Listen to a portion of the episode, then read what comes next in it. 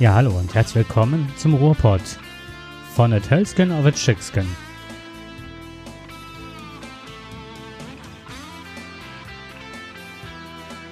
Es begrüßen euch in einer winterlichen Maizeit aufgeregt, unaufgeregt Jakob und Dirk. Hast du eigentlich einen Maibaum bekommen? Nee, ich glaube, wir fällen keine Bäume mehr. Wie gesagt, es sind so viele Bäume jetzt bei uns hier im Birgener Urwald gefällt worden. Da haben wir gesagt, die paar Bäume sollte man jetzt stehen lassen. Ich hatte aber letztens auf einem Wohnmobil, hatte ich so einen riesen Teil gesehen, dass einer mit so einem Maibaum durch die Gegend gefahren ist. das war wohl der absolute Versuch. Gib uns ein bisschen Normalität, aber das ist ja in diesen Zeiten nur schwer möglich. Aber wir sind ja noch etwas normal. Denken wir jedenfalls, ne? Das hoffen wir. Ja, aber ich habe ja ein Intro geschrieben, was mich umgehauen hat. Ich bin mal gespannt, was du dazu sagst. Okay, dann lies vor. Ja, darf ich vorlesen? Bitte. Ah, ich beginne. So, ähm, wenn ich hier zu sehr schnaufe, ich höre hier gerade, ich glaube, ich muss mein Mikro ein bisschen runterdrehen, sonst fallen andere irgendwann beim Hören, hören die nur meine Nasenhaare. Und äh, das Zischen meiner Pfeife äh, im Mund. Meine ich. Was lachst du so? Das fängt ja schon gut an. fängt ja schon gut an. Nee, wir haben heute ein ganz ernstes Thema. Ähm, ich fange einfach mal an. Also, der Aphoristiker Alfred Polgar, kenne ich nicht, aber ist ein, einer, der was zu sagen hatte, sagte einst, die Menschen glauben viel leichter einer Lüge, die sie schon hundertmal gehört haben, als eine Wahrheit, die ihnen völlig neu ist. Dagegen sagte Marcus Tullius Cicero bereits vor 40 Jahren vor Christi Geburt, dass der Staatsdienst zum Nutzen derer geführt werden muss, die ihm anvertraut werden und nicht zum Nutzen derer, denen er anvertraut ist. An dem Satz habe ich lange nach, oder den Satz habe ich lange nachgedacht. Im Fall Julian Assange bekommen diese uralten Weisheiten eine besondere Relevanz. Lügen und Täuschungen begleiten seinen Weg. So, und alle, die sich jetzt gefragt haben, was kommt denn in der Sendung vor, die haben einen Namen gehört, Julian Assange.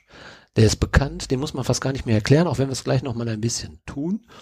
Aber er wird heute unser Thema sein und anders als sonst, dass wir von Höchstchen auf Stöckchen oder von Hölzchen auf Stölzchen kommen und die Themen der ganzen Welt jetzt ähm, reflektieren und hier auch gerne vortragen, haben wir uns heute mal vorgenommen, ein Buch vorzustellen.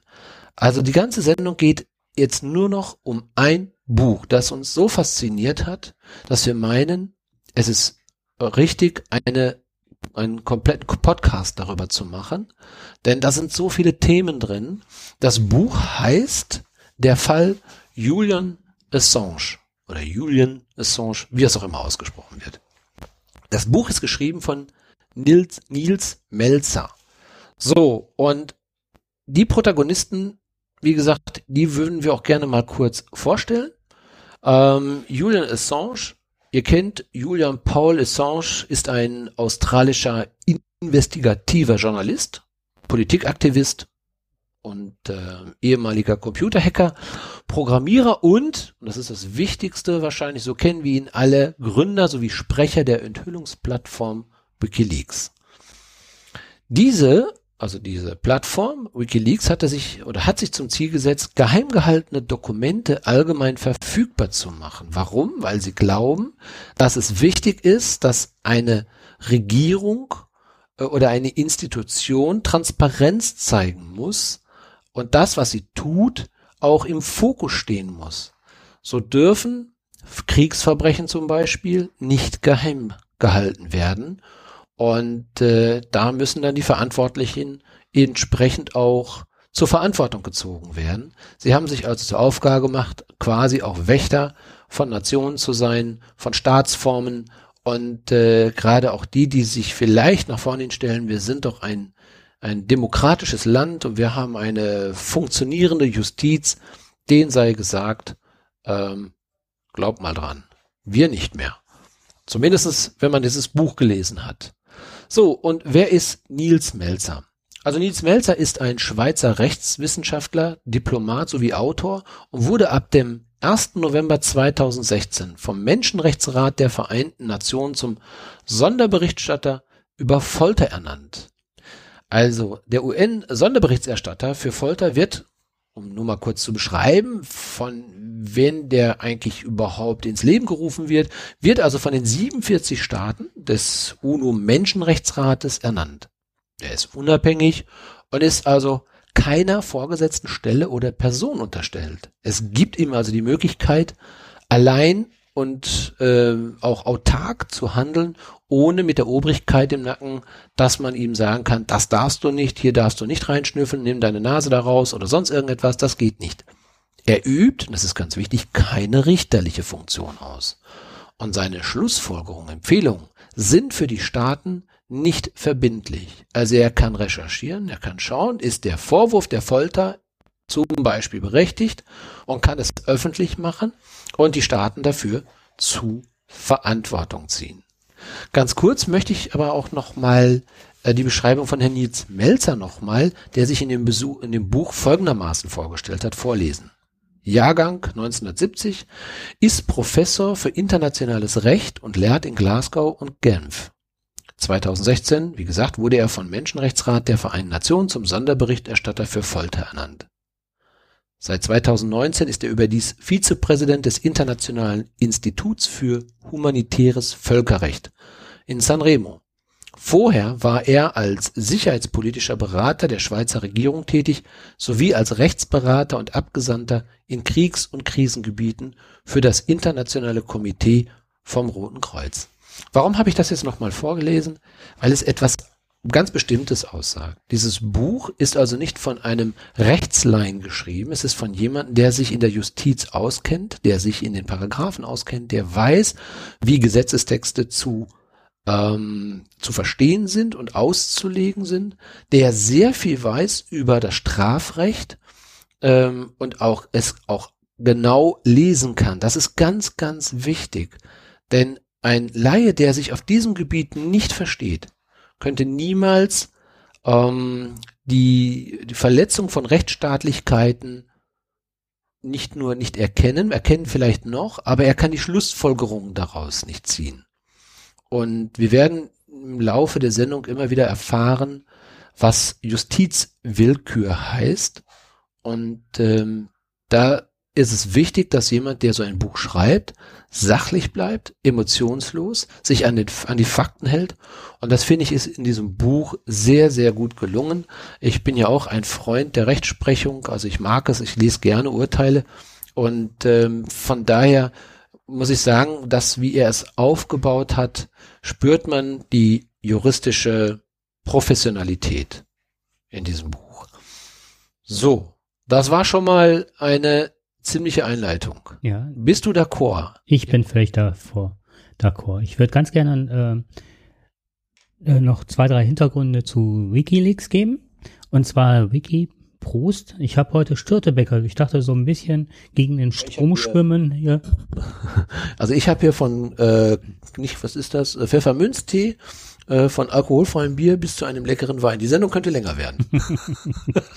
also Störtebecker habe ich Prost, weil ich dachte so ein bisschen gegen den Wind segeln und feste Struktur ein bisschen aufweichen. Das ist ja so ein bisschen auch das Thema heute. Also das ähm, Narrativ des Störtebeckers passt. Ähm, ich möchte ganz gerne ein Zitat, äh, was ich, äh, was mir ähm, irgendwann entgegengekommen ist. Wer mit Ungeheuern kämpft, mag zusehen, dass er nicht dabei zum Ungeheuer wird. Friedrich Nietzsche. Das fand ich ganz spannend, weil wenn man, äh, wie kann man, wenn man sich mit so großen Ländern wie USA, Russland, allen möglichen Ländern anlegt und die ähm, Ungerechtigkeit sieht jeden Tag, wie kann man das dann aufrechterhalten, dass man selber nicht zum Ungeheuer wird? Das fand ich ganz spannend als, äh, ja, so als Thema. Das ist eine spannende Frage, ähm, die wir vielleicht auch im, im Laufe unserer Vorstellung dieses Buches auch nochmal vielleicht äh, an der einen oder anderen Stelle auch wiederfinden. Ja, ich frage mich eher, wie kann man nicht zum Ungeheuer werden? Ja, genau. Ja, in diesem Buch. Das ist eine unglaubliche Leistung. Wenn man da dem, dem wenn, was man hier sieht und auch was man dort hört und liest, dass man dort ähm, schon eigentlich das Bedürfnis hat, jetzt einfach mal zu sagen, so jetzt muss aber mal alles raus. Mhm. Ja. Und äh, man könnte quasi um sich schlagen, wenn man merkt, wie man hier, ähm, wie, wie hier, wie gesagt, recht gebeugt wird. Wie kann man den eigenen roten Faden, wenn man das nicht auf Ungeheuer, sondern auf Ungeheuerlichkeit äh, mal transformiert, wie kann man da weiterhin sein, sein Leben weiterführen und an Rechtsstaatlichkeit glauben, ohne nachher in äh, Querschwurbeleien zu verfallen, sondern ja. weiter demokratisch und an Institutionen zu glauben und so weiter. Und wie kann man sich da selber einsetzen? Das fand ich dann auch ganz spannend. Ich würde dir gerne mal eine Frage stellen. Das Narrativ Assange. Wie siehst du das? Was ist in deinem Gedächtnis, in deinem informellen Gedächtnis mit der Beurteilung über diese Person reflektiert von dem der Veröffentlichung bis hin zu den Vorwürfen äh, im Laufe der Zeit? Was, was ist in, was ist dein Narrativ zu Assange? Okay, dann muss ich paar Sachen, die mir ad hoc einfallen. Und zwar hat er ähm, Oh, Daniel, wie heißt der? Der ist auch ein Deutscher bei gewesen. Also das sind ja, ist ja nicht nur Assange in diesem Kollektiv gewesen, sondern verschiedene, die Wikileaks. Nur er ist halt der Repräsentant des Ganzen. Und ähm, Moment, ich habe mir den Namen irgendwo. Ach, Daniel Domscheit-Berg. Sehr bekannte Name. Ich weiß jetzt nicht, ob das der Ehemann von der ähm, Frau Domscheit-Berg äh, ist, die für, für die Linken, glaube ich, gestritten hat äh, zum Thema ähm, Freiheitsrechte und so weiter. Von dem ähm, Nils Melzer, nur ein kleiner Einwand, gibt es übrigens mhm. auch ähm, ein YouTube-Video, wie er auf dem Parteitag der Linken ähm, sein Thema vorträgt. Das nur, falls einer mal gerne etwas mehr über diese Sache wissen möchte, äh, kann ihn dort auch nochmal aktuell sehen. Also was ich damit verbinde, ist als erstes mal diese ganzen Enthüllungen von Wikileaks. Also Wikileaks, um das mal kurz zu sagen, Wiki äh, jeder kennt Wikipedia, das ist eine Art und Weise von Plattform, wie eine Internetseite oder da kann man kollaborativ mit schreiben. Das heißt, ähm, man hat ein gemeinsames Interessensgebiet, dann hat man so eine Art Internetseite, das sieht ein bisschen aus wie eine Zeitung im Grunde, ne, wie früher gedruckte Zeitung und jeder kann da ähm, Dinge hochladen, man kann gegenseitig auch die Texte redigieren und so weiter. Bekannteste ist Wikipedia. Das gehört dieser Wikimedia Foundation an. Dazu gehört hier Wikileaks nicht, weil man das ja oft sonst in einen Topf wirft, sondern Wiki ist nur die Veröffentlichungsplattform, also das Programm, mit dem man das Ganze veröffentlicht. Und Leak heißt Loch. Ne? Also das mhm. ist so undichte Stelle, so nach dem Motto. Und Wiki kommt aus dem Hawaiianischen, das fand ich ganz spannend, und heißt schnell. Also eine schnelle Form der Veröffentlichung. Und äh, für mich war ähm, Wikileaks halt ähm, vielmehr ein die Korruption in Kenia in Milliardenhöhe, äh, die Internetsperrlisten, die lange Zeit diskutiert wurden, wo dann ähm, unangenehme Inhalte im Inhalt äh, halt gesperrt werden sollte, dann dachte ich, dann kriegen wir irgendwie chinesische Verhältnisse oder russische Verhältnisse. Äh, die haben äh, Insiderwissen der Scientology-Kirche veröffentlicht, die haben ähm, den Minton Report, da hast glaube ich mal was von erzählt im Podcast, ne, über toxische äh, Abfälle an der Elfenbeinküste. Das war mal ein mhm. Thema. Dann ähm, ganz spannend, das geheime Abkommen der EU und der USA über die Auswertung und Weitergabe von Bankdaten war ein Tollkollektverträge. Also alles so Dinge, die man eigentlich gar nicht so noch ähm, weiß im Grunde. Und dann kommt halt äh, Bombardierung von zwei Tanklastern in Afghanistan und zu den anderen Sachen kommen wir ja später. Die lasse ich jetzt außen vor. Und damit war ich damals sehr zufrieden, weil ich gedacht habe, oh, jetzt kommen mal Dinge ans Tageslicht, die wirklich, ähm, die man so allgemein nicht hört, aber die auch das politische Bewusstsein halt prägen. Dass man also auch weiß, ne, wen wähle ich, wer setzt sich für was ein. Und das für mich war Assange der Garant für Transparenz. So, aber Transparenz auf ganz weitem, also das geht ja nicht nur um deutsche Politik, aber es geht um Kenia, es geht um alle Länder, sodass man sich ein Urteil bilden konnte. Das war Assange. Und dann kam halt der Vorfall, dass der dann in die Botschaft geflüchtet ist, äh, zu den Vorwürfen des sexuellen Missbrauchs. Da wirst du ja jetzt gleich mal drauf eingehen. Äh, und ähm, ein Gedanke damals war dann so, ähm, ich war, ich habe gezweifelt, weil ich zu oft in Politik gehört habe, was was ich damals Irankrieg, äh, Irakkrieg, da sollten dann halt Atomsprengköpfe sein oder da wurden Kinder aus ähm, aus, äh, wie heißen sie, äh, Frühgeburten, also diesen äh, Kisten da rausgeholt worden sein. Und ähm, oder Hitlerkrieg, äh, dass da, ähm, dass uns Polen beschossen hätte. Das sind immer so, so Momente in der Weltgeschichte, wo ich mittlerweile zögere, das zu glauben. Aber es war irgendwie zu manifest, um es nicht zu glauben. Also das war ein unheimliches Zweifeln. Und da, mhm. und der wurde immer so als Selbstdarsteller, arroganter Selbstdarsteller dargestellt. Das, das finde ich sehr interessant, was du jetzt sagst, dieser äh, arrogante Selbstdarsteller. Ähm, also ich habe ich hab mir überlegt, ich, ich wollte dir eigentlich die Frage stellen, aber ich glaube, die hast du mir fast schon beantwortet, aber ich habe sie selber noch nicht beantwortet. Ich wollte die Frage stellen, ähm, welches Narrativ dich am meisten anspricht bei Assange? Ähm, der Held, der Vergewaltiger, der ähm, derjenige, der Verräter? Ja, welche, welche drei dieser Narrative auf Assange hättest du gewählt? Ich glaube, du warst etwas zeitkritischer als ich in der Zeit. Dann höre ich jetzt aus deinen äh, aus, deinen, aus deinen Antworten jetzt schon heraus. Ähm, ich persönlich war erstmal geschockt von den Veröffentlichungen. Und ich fand das unglaublich, dass so etwas machbar ist. Ich war geschockt von dem, was da passiert ist. Und ähm, das hat mich erstmal, also am Anfang dachte ich, wow, der ist aber mutig. Mir war das ganze Konstrukt nicht ganz klar. Wer war Assange wirklich? Also Journalist und so weiter. Warum macht er das? Also erstmal habe ich nur gedacht, Mann oh Mann, äh, der spioniert jetzt hier geheime Sachen aus und legt die offen. Ja, und ähm, das fand ich schon ein bisschen merkwürdig. Auf der anderen Seite hat es mich aber auch geschockt, was er veröffentlicht hat. Und es war natürlich richtig, dass er das getan hat. Das war das Erste.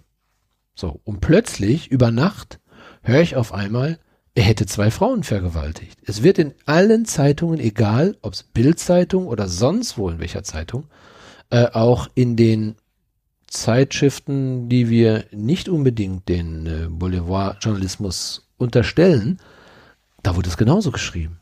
Also es wurde von fast, eigentlich von, von allen Journalisten und Zeitungen ähm, wurde es übernommen, das, was da passiert ist. Und dann habe ich gedacht, oh, was für ein Saukerl. Ne? Also Vergewaltiger geht ja gar nicht. Da spricht ja bei uns sofort was an. Ne? Und so ist er dann auch bei mir hängen geblieben. Ja, das ist dann auch so geblieben über die ganze Zeit. Dann ist er ja auch noch geflüchtet, hat sich also auch noch der Justiz entzogen. Auch das wurde noch so kolportiert und äh, da war eigentlich überhaupt gar kein Platz mehr für eine äh, sachliche Überlegung, dass dieser Mann, der ja auch, und das war vielleicht auch der Grund, weil er ein bisschen selbstherrlich und arrogant äh, sich nach außen hin darstellte, Jedenfalls ist er, ist er mir so, wie ich ihn gesehen habe, ähm, da passte das alles ins Bild. Ja, eloquent und ich mache, was ich will und ich habe mir das große Sagen. Ich bin hier der große Held und ich bin der große Star. Jetzt kommt mal her, meine Damen, und äh, wenn ihr nicht wollt, dann bin ich hier derjenige, der das zu bestimmen hat, was ihr wollt. So, und das ist über Jahre hängen geblieben. Und ähm, das Buch zeichnet ein ganz anderes Bild. So, und wie ist das Ganze denn überhaupt passiert? Wie, also was geht es denn eigentlich erstmal? Also in ähm, der Assange war im äh, August 2010, war er in Schweden. Ich will das ganze Buch jetzt nicht darstellen. Das soll ja auch noch gelesen werden. Also es ist wirklich lesenswert und ich kann nur sagen, kauft es, es ist wirklich klasse. Das Buch muss man einfach mal gelesen haben. Und im August 2010 fährt er, fährt er zu einem äh, Vortrag wo er selber, glaube ich, auch auftritt und ähm, lernt dort eine junge Dame kennen. Ja, und er ist ebenso vielleicht auch im, im, im Hochgefühl seiner, seines Erfolges und so weiter, äh, glaubt er ist, das ist eine nette Dame, die lädt ihn zu ihm nach Hause ein, er könnte doch, er müsste doch nicht ins Hotel gehen. Das ist also auch wirklich Fakt. Das ist also nicht irgendwie nur mal so beschrieben, das, das, darüber gibt es Unterlagen, Informationen, das ist also alles gesichert. Hier geht es nicht darum, dass irgend, irgendjemand jetzt gerade irgendwas andichtet. Das sind die Fakten. Also Fakt ist, die junge Dame spricht ihn an. Er sagt, okay, ich komme zu dir. Die beiden sind sich auch einig, sie wollen auch Sex haben. Und ähm, aber eins will die junge Dame nicht, sie will keinen ungeschützten Sex haben. Naja, und er ist aber eigentlich eher abgeneigt, ein Kondom zu benutzen. Er findet das nicht so toll. Aber sie sagt, nee, geht nicht, also mit Kondom. Also hat das auch getan.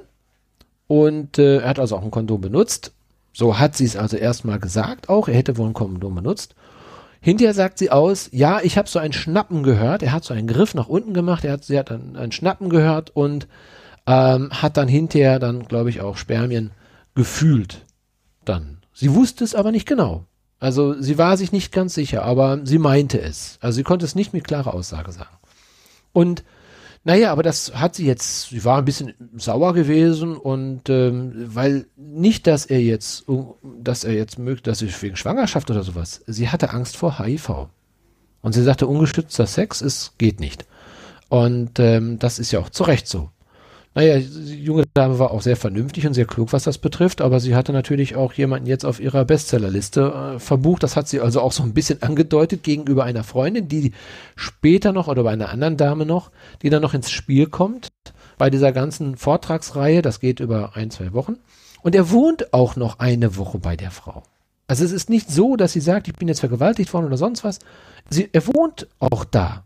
Ne? Und es findet mehrfach, findet dort eine entsprechende, äh, ja, entsprechender Sex findet da auch statt. So, und er hat dann diese andere Frau dann auch fest, äh, kennengelernt. Und er sagte noch zu der jungen Dame, Mensch, mit der würde ich auch noch mal ganz gerne Sex haben. Ja, und die fand das jetzt auch nicht schlimm. Und dann sagt sie, ja, und dann hat er noch mal gesagt, wo kommt die eigentlich her? Wo ist die? Dann hat die auch noch ein bisschen geholfen, herauszufinden, wer, wer sie ist. Und äh, ja, und es kam auch da eben ähm, dann entsprechend dazu, dass die sich also ein bisschen nett und lieb gehabt haben.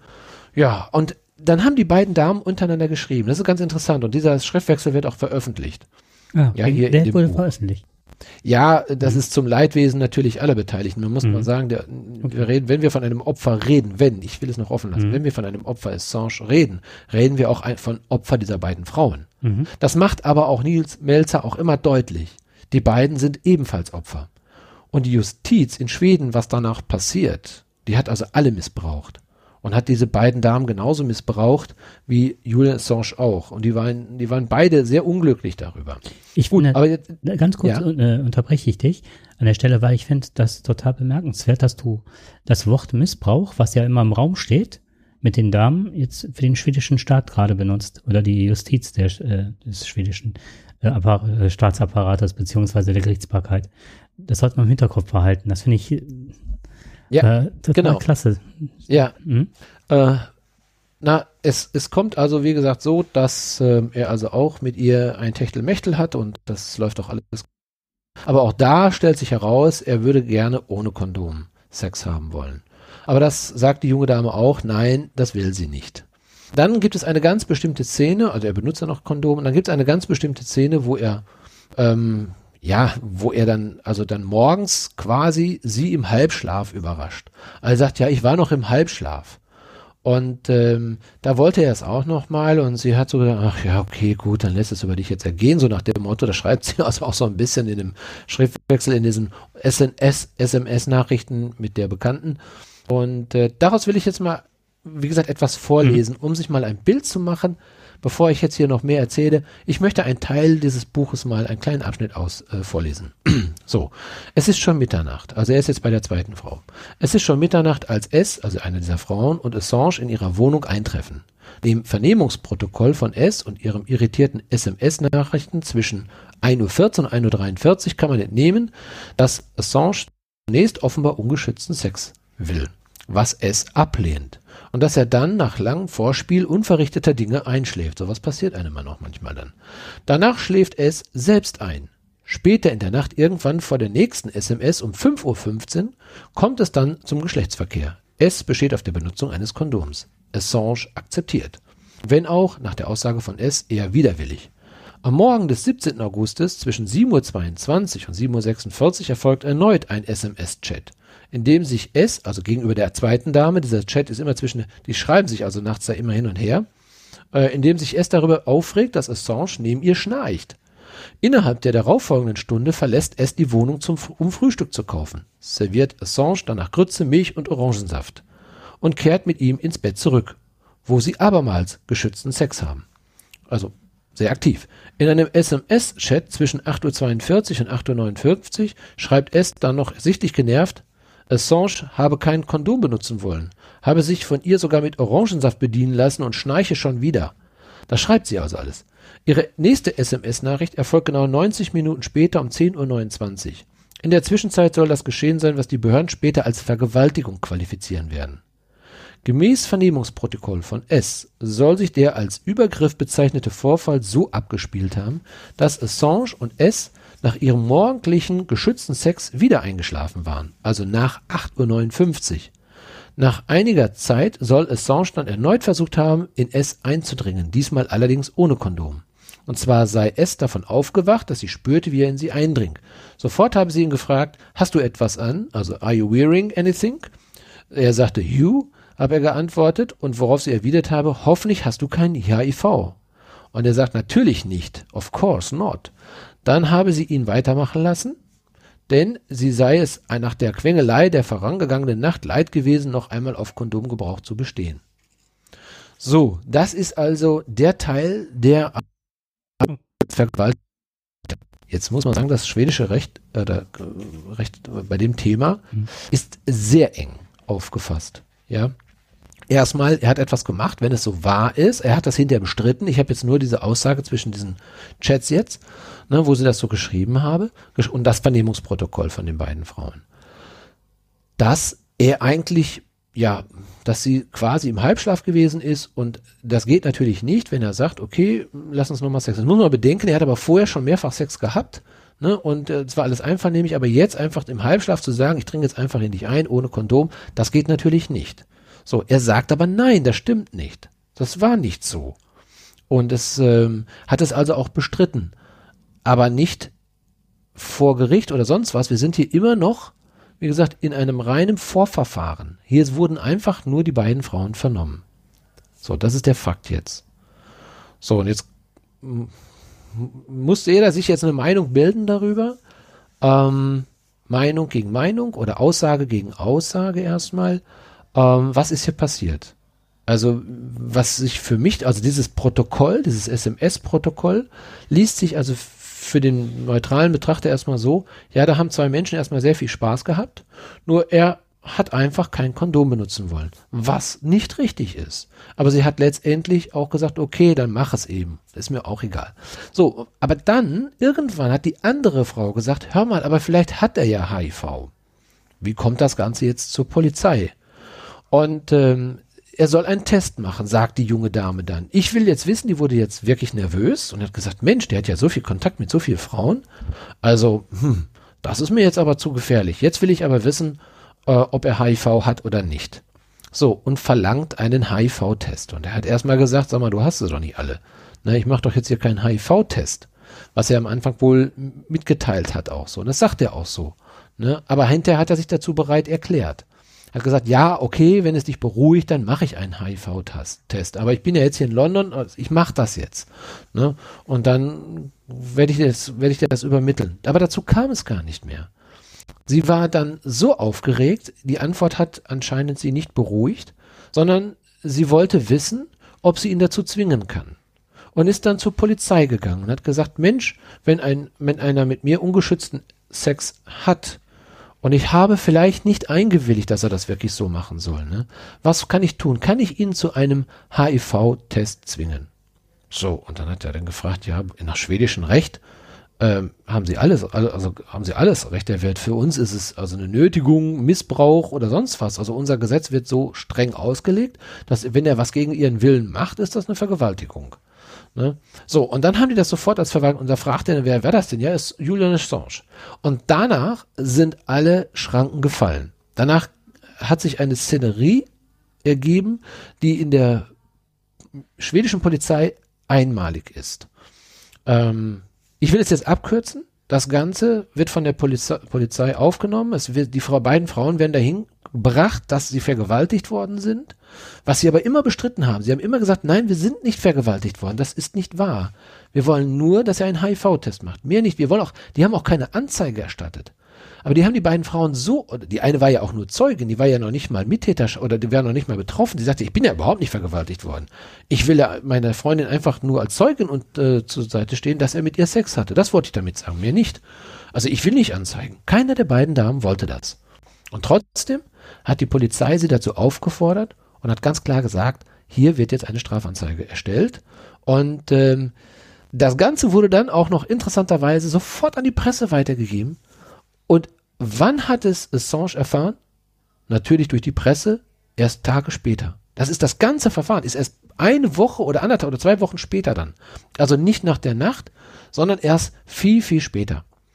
Und dann war es also so, dass er das über die Presse erfahren hat und gesagt, Leute, was ist denn hier los? Das gibt's doch gar nicht.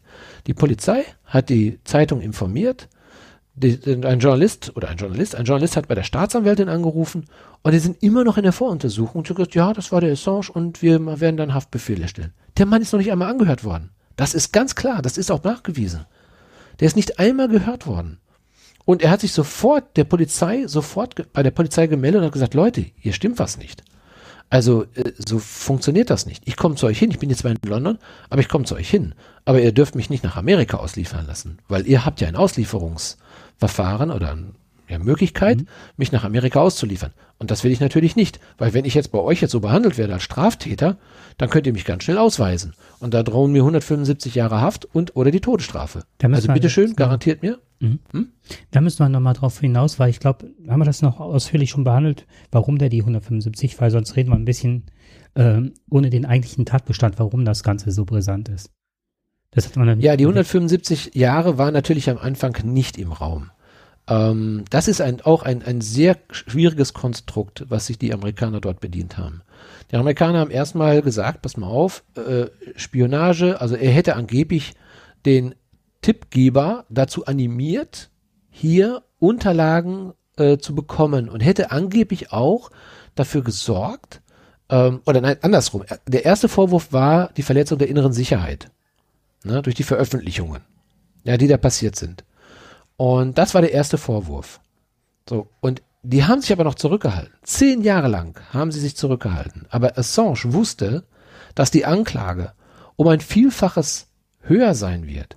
Und er wusste, dass die Amerikaner, und aus sicheren Quellen wusste er, dass die eine sogenannte Schattenklage gegen ihn führen. Das heißt, man führt also schon mal eine Klage quasi im Geheimen und damit ist dieses Papier, was um einem erst auf einem Punkt gemacht worden ist, dann hinterher um zig weitere Punkte erweitert worden.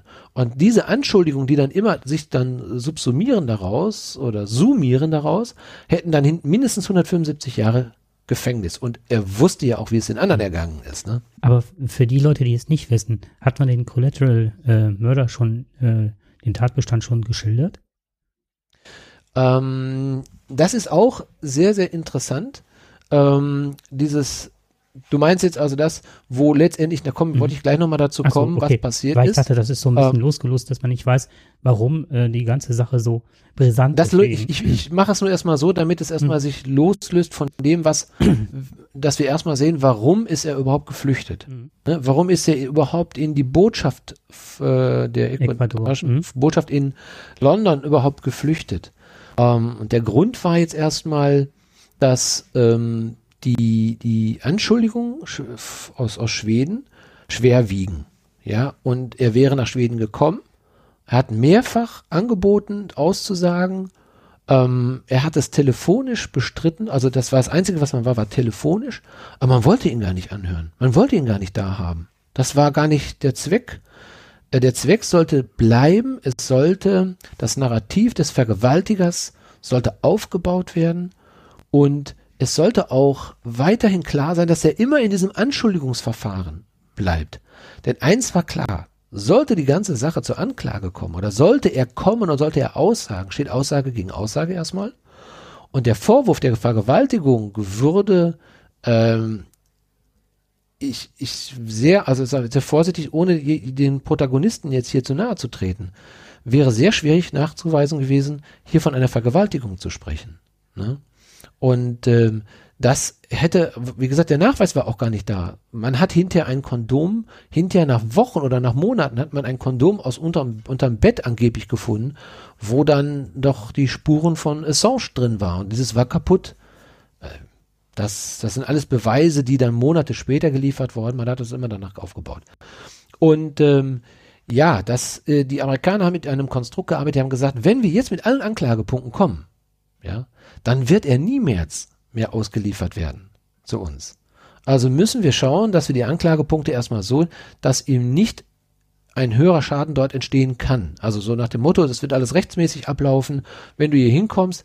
Aber die Amerikaner wollten nur, dass er kommt. Und wenn er dann da ist, dann hätten sie zugeschnappt. Mhm. Ja, und das haben sie ja auch hinterher gemacht. Das haben sie auch gemacht, auf eine andere Art und Weise.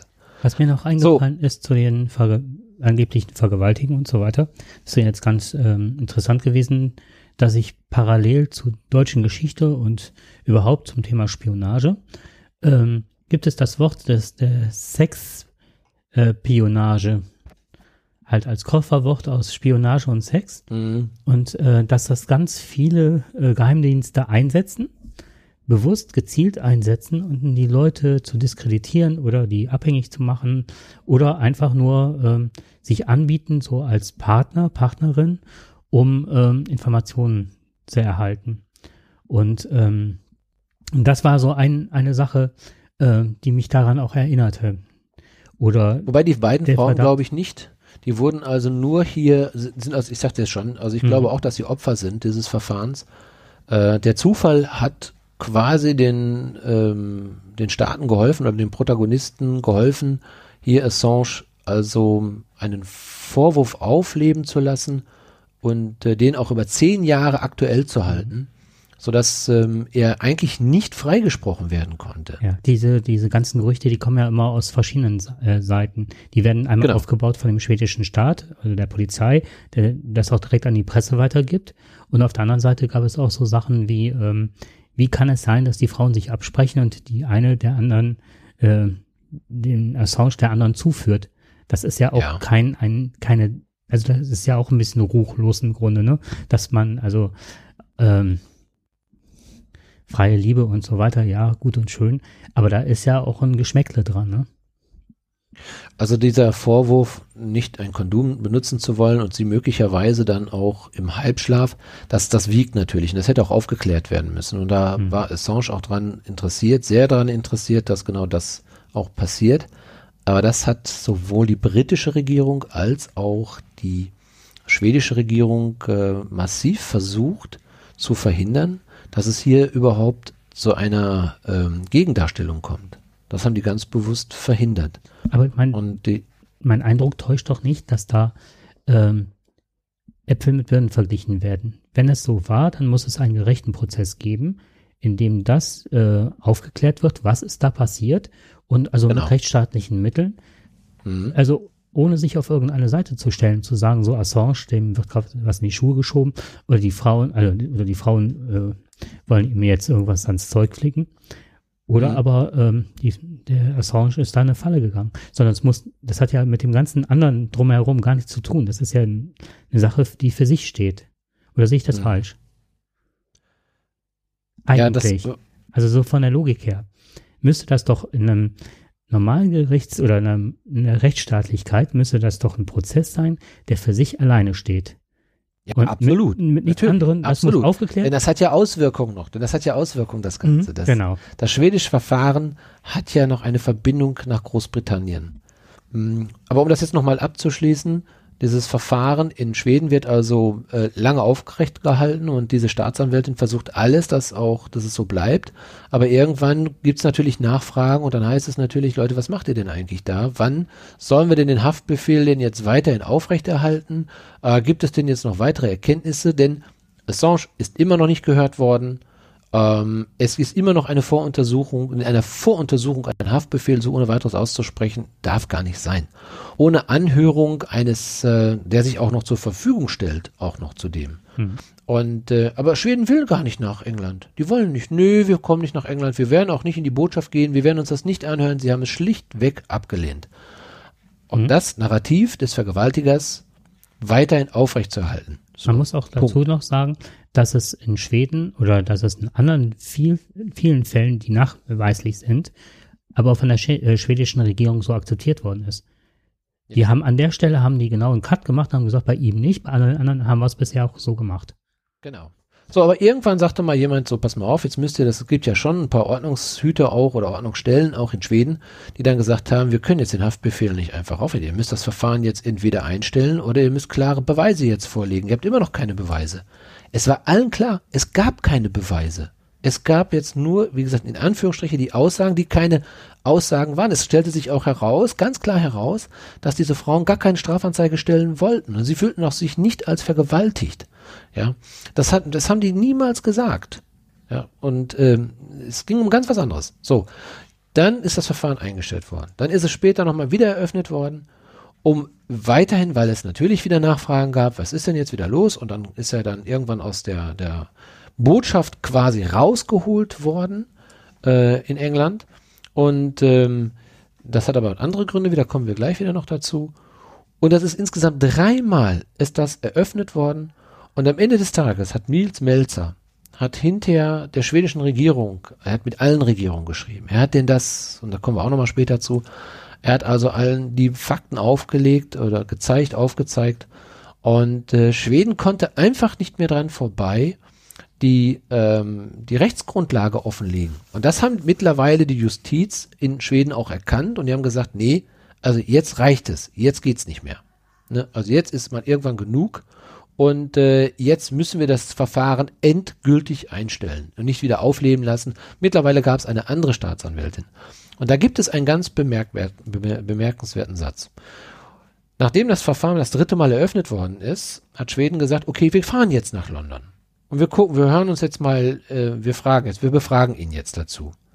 Komischerweise kriegen die eine Abfuhr von den Engländern, die sagen auf einmal, nee, nee, wir wollen euch gar nicht mehr da. Erst war es so, da sagten die Engländer, ihr könnt ruhig kommen, ne? Und jetzt äh, sagen die auf einmal, nee, da wollten die Schweden nicht. Jetzt wollen die Schweden kommen, sagen die Engländer, nö, jetzt wollen wir nicht mehr, ne? Und äh, weil es nicht mehr in den Kram passte.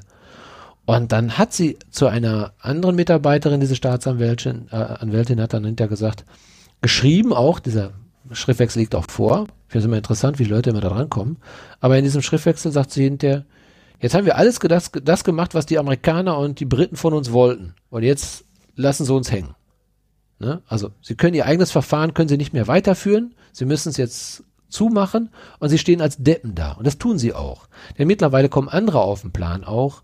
Menschenrechtler, die gemerkt haben, hör mal, da läuft ja was gewaltig schief. Ne? Ihr, ihr, ihr wird ein äh, Vorwurf konstruiert und das Ganze bröckelt jetzt mittlerweile. Der Vorwurf der Vergewaltigung wird immer dünner und jetzt stellt sich heraus, dass das schwedische, die, die schwedische Justiz ein Rechtsmissbrauch nach dem anderen einfach gebilligt hat, ohne aufgehalten zu werden. Und das von einem Staat wie Schweden hat mich das zutiefst erschüttert. Und das wird in dem Buch, wird das ganz, mhm. also wirklich sehr dezidiert und klar auch beschrieben. Und erst die Einwände von Herrn Melzer, der also 60 Punkte aufgeführt hat, juristisch aufgeführt hat und gesagt hat, ihr liegt komplett daneben, was ihr da macht, das ist einfach schlichtweg falsch, das ist Missbrauch und ähm, das ist auch eine, einem Folterfass gleichzusetzen. Und ähm, damit mussten die das dann letztendlich einstellen. Also, das Verfahren schließen wir es ab. Schweden, wir haben keinen Vergewaltigungsvorwurf mehr. Ähm, der ist ausgeräumt. So, was passiert jetzt in England? Jetzt passiert Folgendes, äh, beziehungsweise erstmal in Ecuador. In Ecuador gibt es einen Machtwechsel. Ecuador hat vorher, war nicht gerade amerikafreundlich. Dann kommt es dazu, dass der, äh, dass die, die, die, der Präsident wechselt, also die, die Regierung wechselt dort und die ist jetzt auf Hilfen angewiesen, auf Milliardenhilfen angewiesen, 4,5 Milliarden, die aber damit verknüpft sind, dass, wenn sie ihn quasi rausschmeißen. Naja, aber sie können ihn jetzt nicht einfach so rausschmeißen aus der Botschaft. Es gab sogar mal das Ansinnen der Briten und das ist dann hinterher von den anderen Staaten dann hinterher dann schwerstens kritisiert worden. Die wollten die Botschaft stürmen. Das muss man sich hm. mal vorstellen. Das, das wäre eine Kriegserklärung gewesen wegen Assange, was die Briten für einen Hass auf ihn hatten und danach ähm, wusste man natürlich, was die Briten wirklich wollten. Ne? Die wollten ihn da wirklich rausholen. Haben sie natürlich nicht mehr gewagt, weil andere Staaten gesagt haben, so geht es natürlich nicht. Das ist so ähnlich, als wenn man aus einem Flugzeug jemand rausholt. Also die Briten sollen sich mal nicht hinstellen und meckern und sagen, äh, wenn ein Lukaschenko jemanden, äh, das muss man sich mal vorstellen, einfach aus dem Flugzeug holt, die Welt entrüstet sich, mhm. aber die, die Engländer äh, an der Stelle werden trotzdem nicht mal ansatzweise dafür kritisiert, was sie davor haben. Und das ging ja auch später ja noch weiter. Und, ähm, Moreno war der. Äh, Moreno, genau. Moreno ist derjenige, der dann 2017. hinterher dann den Deal mit den Amerikanern eingegangen ist, ihn rauszuschmeißen. Was haben die gemacht? Und jetzt kommen wir auch wieder zu diesem Begriff der Folter. Da müssen wir einfach mal so mal abschweifen. Äh, kannst du dir vorstellen, was unter Folter zu verstehen ist? ja, m- mittlerweile ist das, früher habe ich gedacht, das wäre wie Mittelalter äh, Fußnägel ziehen und äh, Streckbank Genau. und so weiter. Hab Aber auch gedacht. Weiß ich, ähm, ich habe mich lange Zeit mit der RAF beschäftigt Ja, und äh, die hatten ja die Isolationsfolter immer angeprangert damals. ja, Und da war es halt so, das war im zweiten Teil ja, als die in Stammheim nicht mehr waren, aber mhm. als ähm, dieser tote Trakt in Köln, ja, ähm, Ossendorf, glaube ich, ist das, ne, das Gefängnis.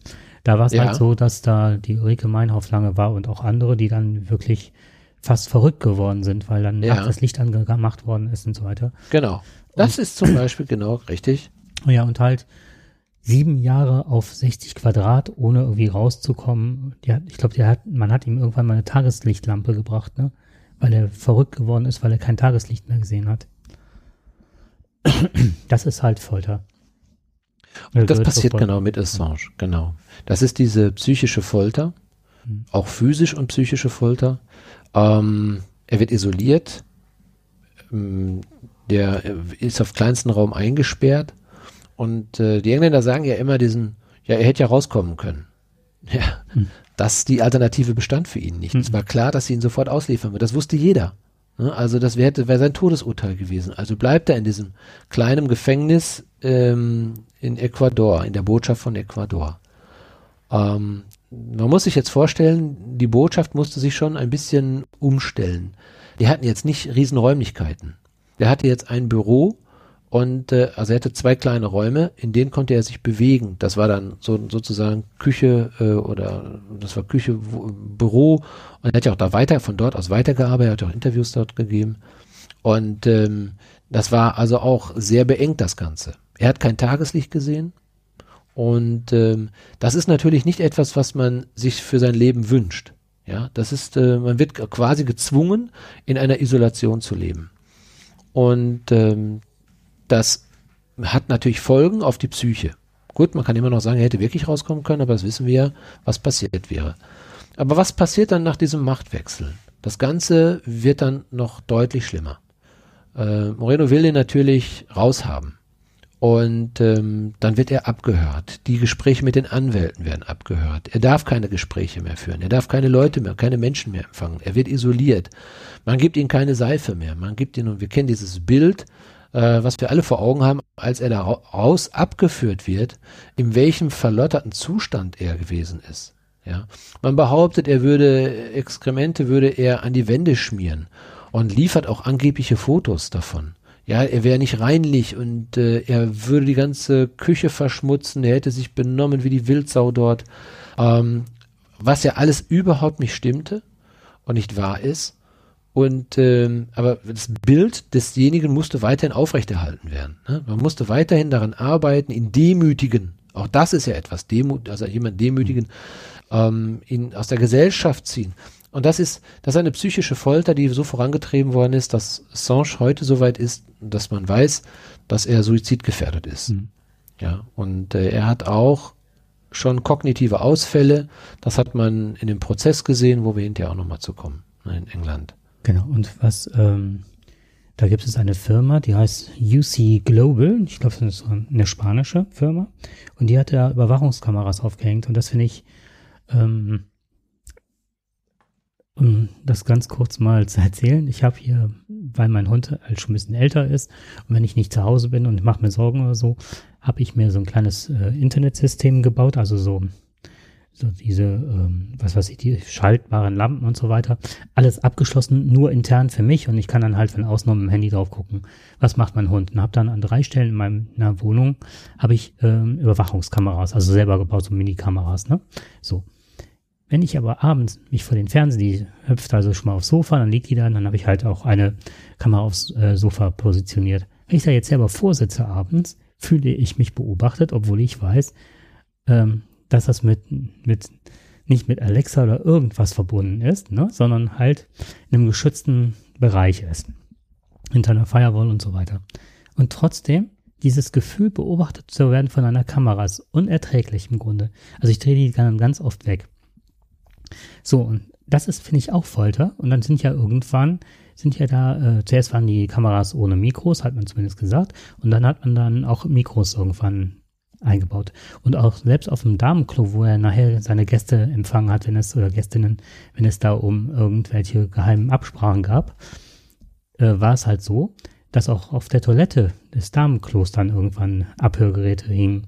Und wer, wenn man sich das vorstellt, dass man auf 60 Quadratmetern nirgendwo mehr Privatsphäre hat, ne? wenn man rausgeht. Also es war immer so, ähm, es war ja nicht so, dass der immer nur alleine war. Also wenn er auf den Gang gegangen ist oder sonst was, dann hat er auch immer dann irgendwelche Leute gesehen und auch immer vermutet, dass er, dass das auch irgendwelche äh, Geheimdienstler waren und so weiter, die ihn dann ausspionierten. Also, dass man da bekloppt wird, ist schon klar. Und was ich halt, was du eben angesprochen hattest, dieses Bild, was aufrechterhalten werden soll von dem Bekloppten, der da eine völlig verwahrlost ist, äh, dem hat man ähm, über Wochen vorher, bevor der dann, äh, bis die Engländer ihn dann verhaftet hatten, den Rasierer abgenommen. Der konnte sich nicht rasieren und deswegen sah der so verwahrlost aus mit seinem Bart. Genau, die haben ihm alles abgenommen. Alles abgenommen. So, und jetzt kommt Nils Melzer ins Spiel. Der bekommt eine E-Mail von den Anwälten und zu dem Thema Assange. Und er sagt selber, als er den Namen gelesen hat, hat er gesagt, was hat der Mann mit Folter zu tun? Die Suppe hat er sich doch selber eingebrockt. Und ähm, übrigens ist er ja Vergewaltiger. Warum soll er sich denn für den verwenden? Was macht er? Er lässt die liegen, weil er hat auch genug Fälle, er hat genug Arbeit dort, der, der kriegt jeden Tag kriegt er zig Fälle zur Überprüfung und da hat er kaum Zeit, sich um jeden Fall da zu kümmern. Er hat jetzt auch nicht unbedingt so viel Personal, dass er das auch delegieren kann. Es gibt natürlich noch mehr UNO Sonderbeauftragte für Menschenrechte und so weiter. Die sind auch angeschrieben worden. Einige haben sich dann auch darum gekümmert, haben auch festgestellt, okay, äh, hier werden Menschenrechte verletzt. Zumindest arbeitet Justiz nicht richtig, haben also auch schon mal Schreiben losgeschickt, sind aber auch gegen eine riesige Wand gefahren. Keiner reagiert. Sie werden ignoriert. Aber bei Nils Melzer ist das etwas anderes. So, an irgendeinem Punkt kommt es aber dann dazu, wo er sich dann damit beschäftigen muss. Er kommt nicht mehr dran vorbei. Dann hat er sich die Unterlagen kommen lassen, schaut rein und merkt, dass hier, merkt diese, diese offensichtliche Justizwillkür. Und das hat ihn unglaublich geärgert, dass hier kein anständiges Verfahren durchgeführt wird. Und dann hat er sich alle Unterlagen zeigen lassen. Aus verschiedenen Quellen hat er die auch bekommen. Und unter einem Schriftwechsel zu dem äh, Vergewaltigungsvorwurf ist das sehr dezidiert durchgegangen. Und ähm, so nach und nach hat er festgestellt, hier stimmt was nicht. Wollte dann auch natürlich ähm, mit Assange selber reden. Ähm, das war alles sehr schwierig auch erstmal. Man kam überhaupt ähm, nicht an ihn ran. Und hat er gesagt, das Erste, was ich jetzt erstmal mache, ich will Assange untersuchen. Denn das ist die Arbeit eines UNO-Sonderbeauftragten zu sagen, wie ist die körperliche Verfassung des jeweiligen. Zeigt er Anzeichen von Folter. Und da gibt es zwei Ärzte, das sind Spezialisten sind das auf dem Gebiet. Und die haben schon viele Folteropfer untersucht. Und ähm, nach einigen Schwierigkeiten sind sie auch endlich dann dort angekommen und konnten ihn im Gefängnis dann also auch untersuchen. Als er dann schon von den, als er aus der Botschaft dann quasi rausgeholt worden ist und dann im Gefängnis war. Und ähm, danach war klar, und beide kommen zu einem, beide Gutachter kommen zu einem einheitlichen Ergebnis, ja, Assange unterliegt der physischen und psychischen Folter. Und das wird auch in mehreren, also wird in einem dicken Gutachten wird das auch erklärt. Da will ich jetzt gar nicht näher drauf eingehen. Ich will die Aussage erstmal nur so stehen lassen. Wir haben ja gerade schon kurz darüber gesprochen, was Folter alles sein kann. Man hat sichtlich gemerkt, dieser Mann ist am Ende seiner Kräfte. Er kann nicht mehr. Und dann ähm, versucht der Herr Melzer ähm, mit den entsprechenden Stellen zu sprechen. Und der läuft vor einer Wand. Ja, komplett. Egal, wo er schreibt, er wird einfach nicht akzeptiert, er wird nicht angenommen, er, es wird einfach nicht beantwortet. Und das macht ihn dann sichtlich wütend, glaube ich auch. Und da fühlt er sich auch ein bisschen äh, verletzt Und deswegen ähm, fängt er an, noch tiefer zu recherchieren. Und da kommt er immer, kommen immer wieder neue Fakten dann letztendlich auch raus, die ihn davon überzeugen, dass Assange das Missbrauchsopfer ist hier und äh, dass er unbedingt freigelassen werden muss. Und jetzt möchte ich noch mal ganz kurz, wir haben ja gerade schon das Narrativ des Vergewaltigers gerade schon erörtert. Jetzt möchte ich noch mal äh, das Narrativ des des äh, Verräters, des Landesverräters noch mal kurz beleuchten und auch noch mal kurz erläutern. Was hat ähm, in der Vorstellung wissen wir, dass er Journalist ist und dass er, er ist Hacker. Er ist auch Hacker, genau. Mhm. Ja, das wird ihm auch hinter zum Vorwurf gemacht auch, dass er möglicherweise mhm. selbst die Unterlagen gehackt hat. Ähm, es gibt aber jemanden, der ihm die Sachen gegeben hat. Das sagt er ganz klar und deutlich und keiner verrät seine Quelle. Das macht man nicht. Das muss ein Journalist auch nicht machen. Mhm. Und zwar gibt es, also es gibt in dem, in, es gibt ein ganz wichtiges Instrument äh, in einer Demokratie und das ist die Meinungsfreiheit, Pressefreiheit und Informationsfreiheit. Genau, das ist der. Das ist ein sehr, sehr hohes Gut. Und Amerika stand schon mal vor diesem Problem, als ähm, die Watergate-Affäre beziehungsweise die Papiere äh, über die Kriegsverbrechen der Amerikaner in Vietnam veröffentlicht worden sind. Auch da kam es zu einer höchstrichterlichen Rechtsprechung und die Journalisten wurden freigesprochen. Da scheint es noch funktioniert zu haben. Und da hat man ganz klar gesagt, ja, die Journalisten sind von der Pressefreiheit und Meinungsfreiheit auch gedeckt und von der Informationspflicht auch gedeckt. Das heißt, solange ich nur veröffentliche, mache ich mich nicht schuldig als Journalist und auf Missstände hinweise. Besorge ich aber die Unterlagen, das heißt, ich versuche die Unterlagen äh, rechtswidrig oder auf einer kriminellen Art und Weise mir äh, anzueignen, und das ist ja dann hinter der Vorwurf, er ist ja auch Hacker, und er wäre in der Lage gewesen, Passwörter zu knacken, da irgendwo im Pentagon oder sonst wo. Und das ist ja wirklich höchst geheim. Und äh, das kann er natürlich nicht. Dann hieß es, das hat man natürlich auch, das ist ja sehr konstruiert, dann hat man gesagt, aber er hat denjenigen, der sie geholt hat aus dem Pentagon oder aus diesem vom Geheimdienst, den hätte er in die Lage versetzt, das zu tun. Also man versuchte immer wieder was Neues zu konstruieren. Er ist also nicht der Empfänger der Information, sondern er ist auch derjenige, der versucht hat, diese äh, quasi an das Geheimnis zu kommen, ne? also den Computer zu knacken, um dieses Material zu bekommen. Das sagt er ganz klar, das hat er nicht gemacht. Er hat nur die Information entgegengenommen. Es gibt auch keine Beweise dafür, dass er das gemacht hat. Die gibt es bis heute nicht, diese Beweise. Es wird einfach nur behauptet. Aber Beweise dafür gibt es nicht. Und danach wäre er unschuldig. So, auch in diesem Verfahren. Und jetzt möchte ich noch mal vielleicht ganz kurz sagen, was er denn zum Beispiel ähm, aufgedeckt hat. Und da will ich das Bild, und du hast es auch schon genannt, den, den Begriff des Collateral Murder. Ja, das ist. Da an der Stelle ja. ganz kurz einhaken. Ja, auf alle Fälle, mach das. Und zwar, ähm, du sprachst ja gerade, dass man, das ist noch ganz wichtig, was hat das auch wieder mit Schweden zu tun? Und du hast ja gerade den Quellenschutz angesprochen, ne? Und der Quellenschutz besagt ja, dass ich denjenigen nicht nennen muss, journalistisch, wenn ich, äh, der mir die Information gegeben hat.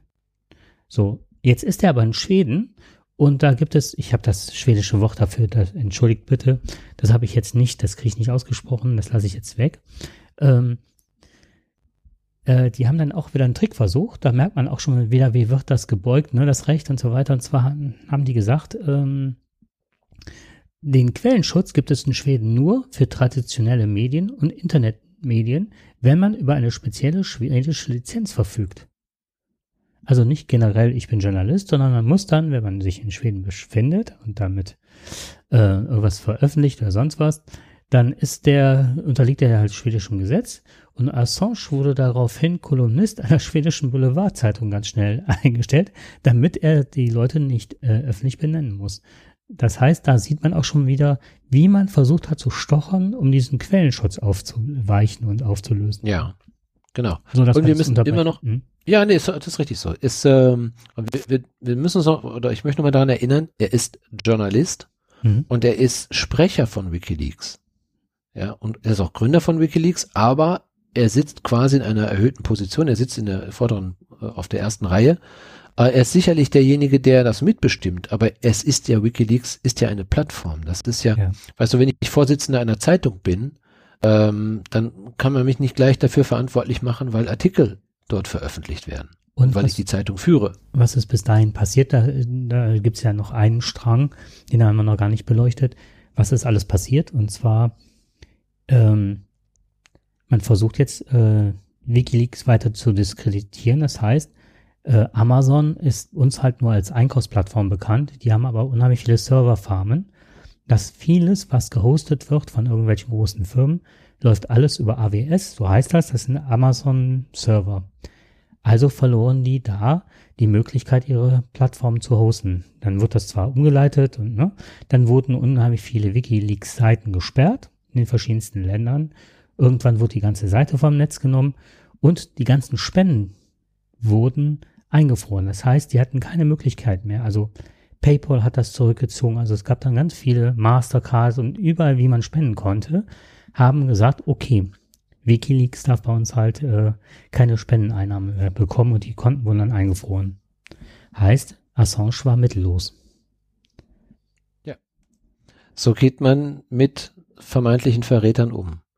Und ob jemand ein Verräter ist, weil er ein Video veröffentlicht, und zwar das, was er ähm, am 5. April war das, was er 5. April 2010 also im Washingtoner National, National, National Press Club, oh, schweres. Wort, also der Weltöffentlichkeit präsentierte.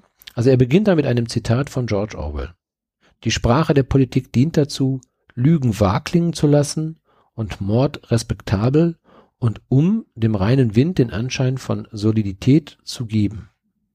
Und das schreibt er dann auch hier, und das ist, er hat dieses Video, was dann gezeigt wird, wird hier nochmal im Folgenden dargestellt. Und das möchte ich auch nochmal eben kurz vorlesen, damit man sieht, was da passiert ist und was er veröffentlicht hat und ob das Verrat ist oder ob das das Aufzeichnen von Kriegsverbrechen ist.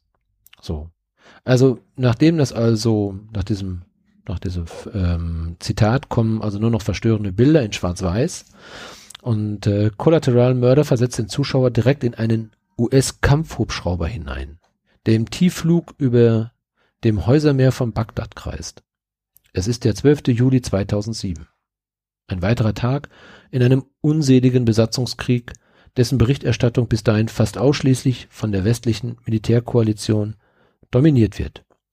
Nun wähnt man sich plötzlich selbst vor Ort und sieht alles aus der Echtzeitperspektive des Bordkanonenschützen. Funksprüche gehen hin und her. Irgendwo am Boden außerhalb des Blickfelds sind amerikanische Truppen unterwegs und die Umgebung wird aus der Luft nach Aufständischen und anderen potenziellen Gefahren abgesucht. Plötzlich meldet die Hubschraubercrew etwa 20 Männer, die in mehreren kleinen Gruppen auf der Straße zusammenstehen. Da sieht man sie. Alle tragen zivile Kleidung und die meisten von ihnen sind eindeutig unbewaffnet. Zwei der Männer haben etwas um die Schulter gehängt, was von der Form her und Größe her mit der Sicherheit keine Gewehre sein können. Journalisten mit Fotokameras, wie sich später herausstellt. Und zwei scheinen Sturmgewehre oder ähnliche Langwaffen zu tragen. Alle bewegen sich sorglos, reden miteinander, einige überqueren die offene Straße. Es ist offensichtlich, dass sie nicht im Begriff sind, in Deckung zu gehen oder einen Hinterhalt vorzubereiten.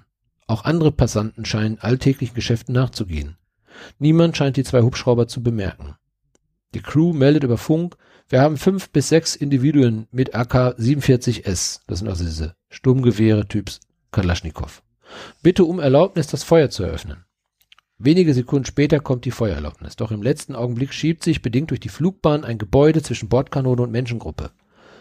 Während der Hubschrauber in der Distanz einen Kreis zieht und sich wieder in Position bringt, wird das erhobene Teleobjektiv eines Journalisten noch mit einer schussbereiten Panzerfaust verwechselt.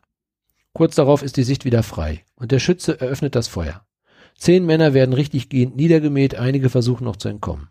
Doch der Schütze fängt sie mit der nächsten Salbe ab und nach weniger als 30 Sekunden liegen alle tot oder schwer verwundet am Boden. Der Hubschrauber kreist weiter um die Einsatzstelle und man hört die Soldaten kommentieren, haha, ich hab sie alle gekriegt. Oh ja, schau dir die toten Bastarde an. Hübsch, gut geschossen, danke. Wenig später kommt ein Schwerverletzter ins Blickfeld, der kriechend versucht, sich in Sicherheit zu bringen. Vergeblich in seiner Hilflosigkeit kommt er nicht vom Fleck. Da unten bewegt sich noch einer, aber er ist verwundet, meldet die Crew. Roger, wir gehen hin, antworten die Bodentruppen. Roger, wir machen Feuerpause, sicherte die Crew darauf zu. Offenbar bestand zunächst durchaus die Absicht, den Verwundeten zu bergen, so wie es das Völkerrecht, Kriegsvölkerrecht verlangt.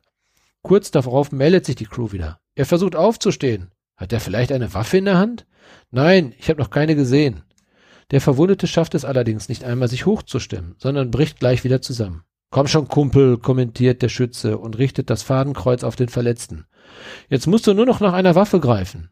Doch der Verwundete tut ihm den Gefallen nicht. Wie sich später herausstellt, handelte es sich um den 40-jährigen Reuters-Journalisten Sid Kshamar.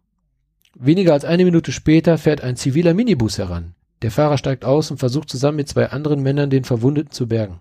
Alle drei Retter tragen Zivilkleidung und sind eindeutig unbewaffnet. Aufgeregt meldet die Hubschraubercrew, wir haben einen Minibus, der sich nähert, möglicherweise um Leichen, um Waffen aufzulesen. Kann ich schießen?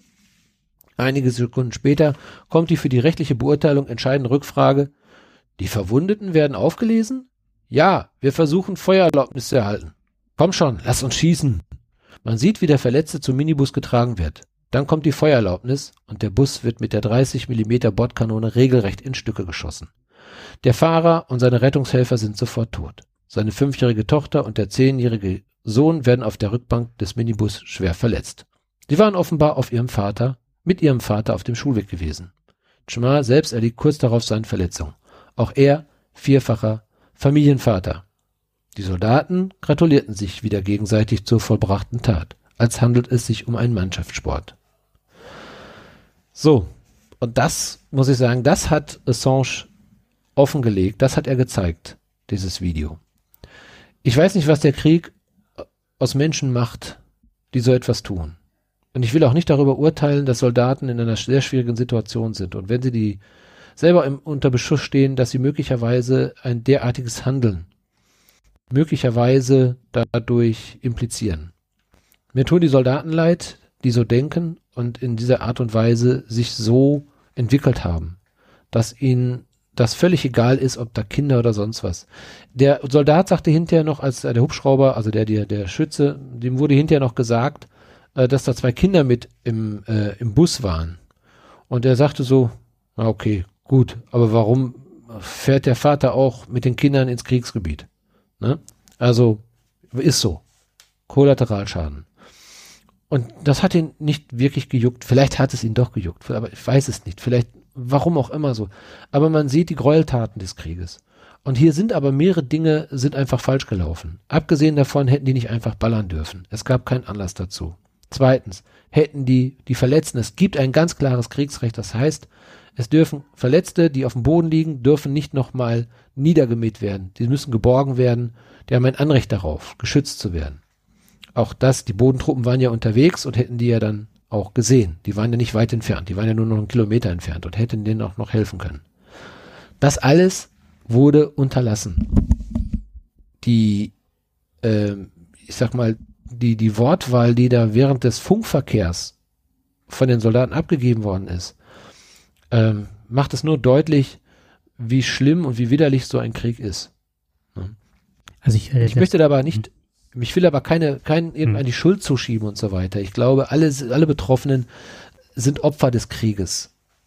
Ja, man, man wird ja nicht zum, zu so, so etwas, man wird ja zu etwas sowas gemacht, man wird ja nicht geboren zu so etwas. Aber es zeigt, sowas darf natürlich nicht passieren. Aber niemand von denen wurde zur Verantwortung gezogen. Zur das, Verantwortung hm. gezogen wird Assange. Ich würde das gerne trotzdem nochmal rausgreifen, weil ich äh, finde deine ähm, humanitäre Sicht auf das Ganze, auch die Soldaten noch ein Stück weit äh, aus der Sicht des Kampfes, der Absurdität eines Krieges zu äh, nicht zu rechtfertigen, das tust du nicht, aber zu, ja, auf keinen Fall, auf keinen Fall. Na, ne? nein, nein, das war das falsche hm. Wort, äh, zu, äh, sich in die Lage zu versetzen, wie es dazu kommen kann, dass jemand so reagiert. Was, ähm, was, ich habe das Video gesehen und für mich fehlte da jedwede Menschlichkeit. Aber nicht, weil ich das Gefühl hatte, dass die so geworden sind, sondern dass denen jedweder Respekt vor der Menschlichkeit fehlt und dass sie mittlerweile, dass das ganze Töten so technisiert ist, dass die das Ganze aufgezogen haben, als wäre es ein Computerspiel. Und so haben die auch miteinander gesprochen, wie junge Typen, die gerade ähm, Mortal Kombat oder sonst was vom PC spielen. Das war für die wie ein PC-Spiel. Und das fand ich so das Absurde, dass die jeden Bezug zur Realität äh, verloren hatten.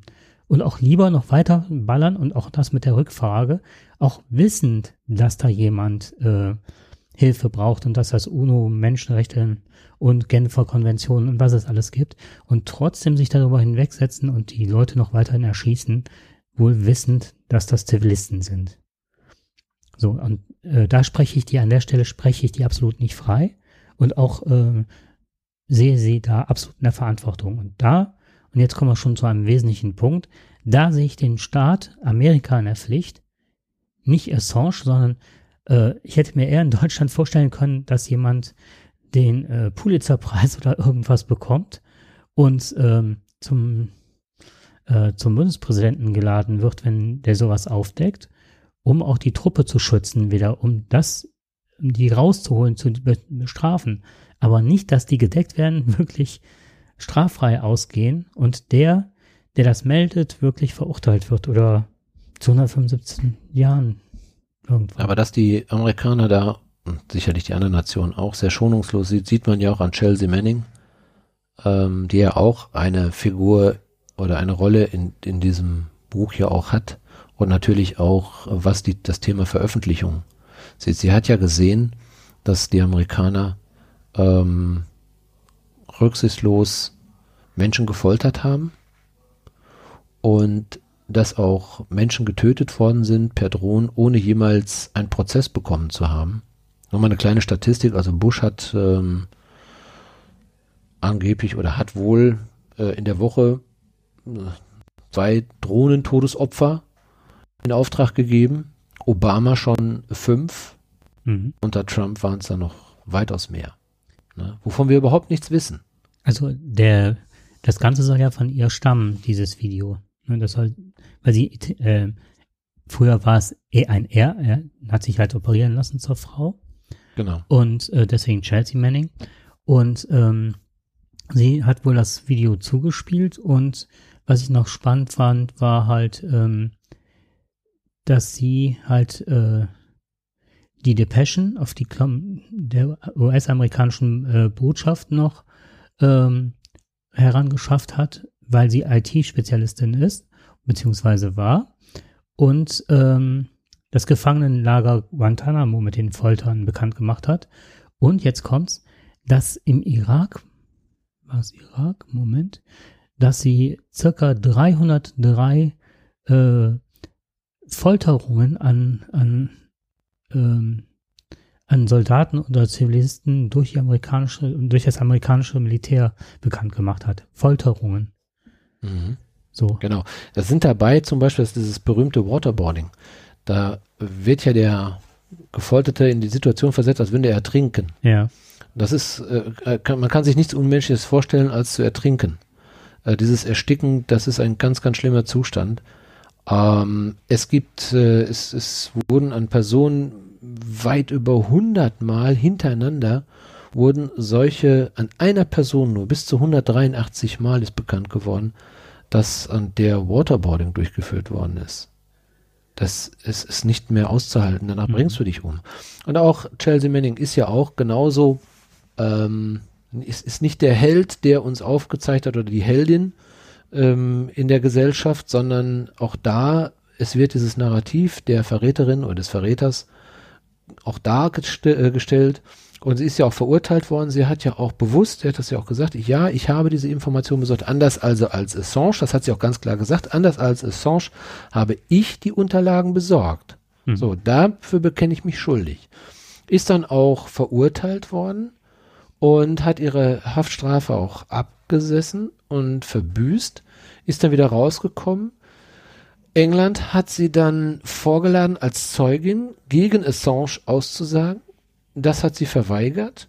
Dafür ist sie dann in Beugehaft gekommen, wurde wieder gefoltert, wurde einfach dort gelassen. Also man, man, hat sie immer wieder, immer wieder nach, nach, nach 30 Tagen oder 60 Tagen hat man sie wieder rausgeholt, dem Richter wieder vorgeführt. Dieser Richter hat dann wieder gesagt, wollen Sie was sagen?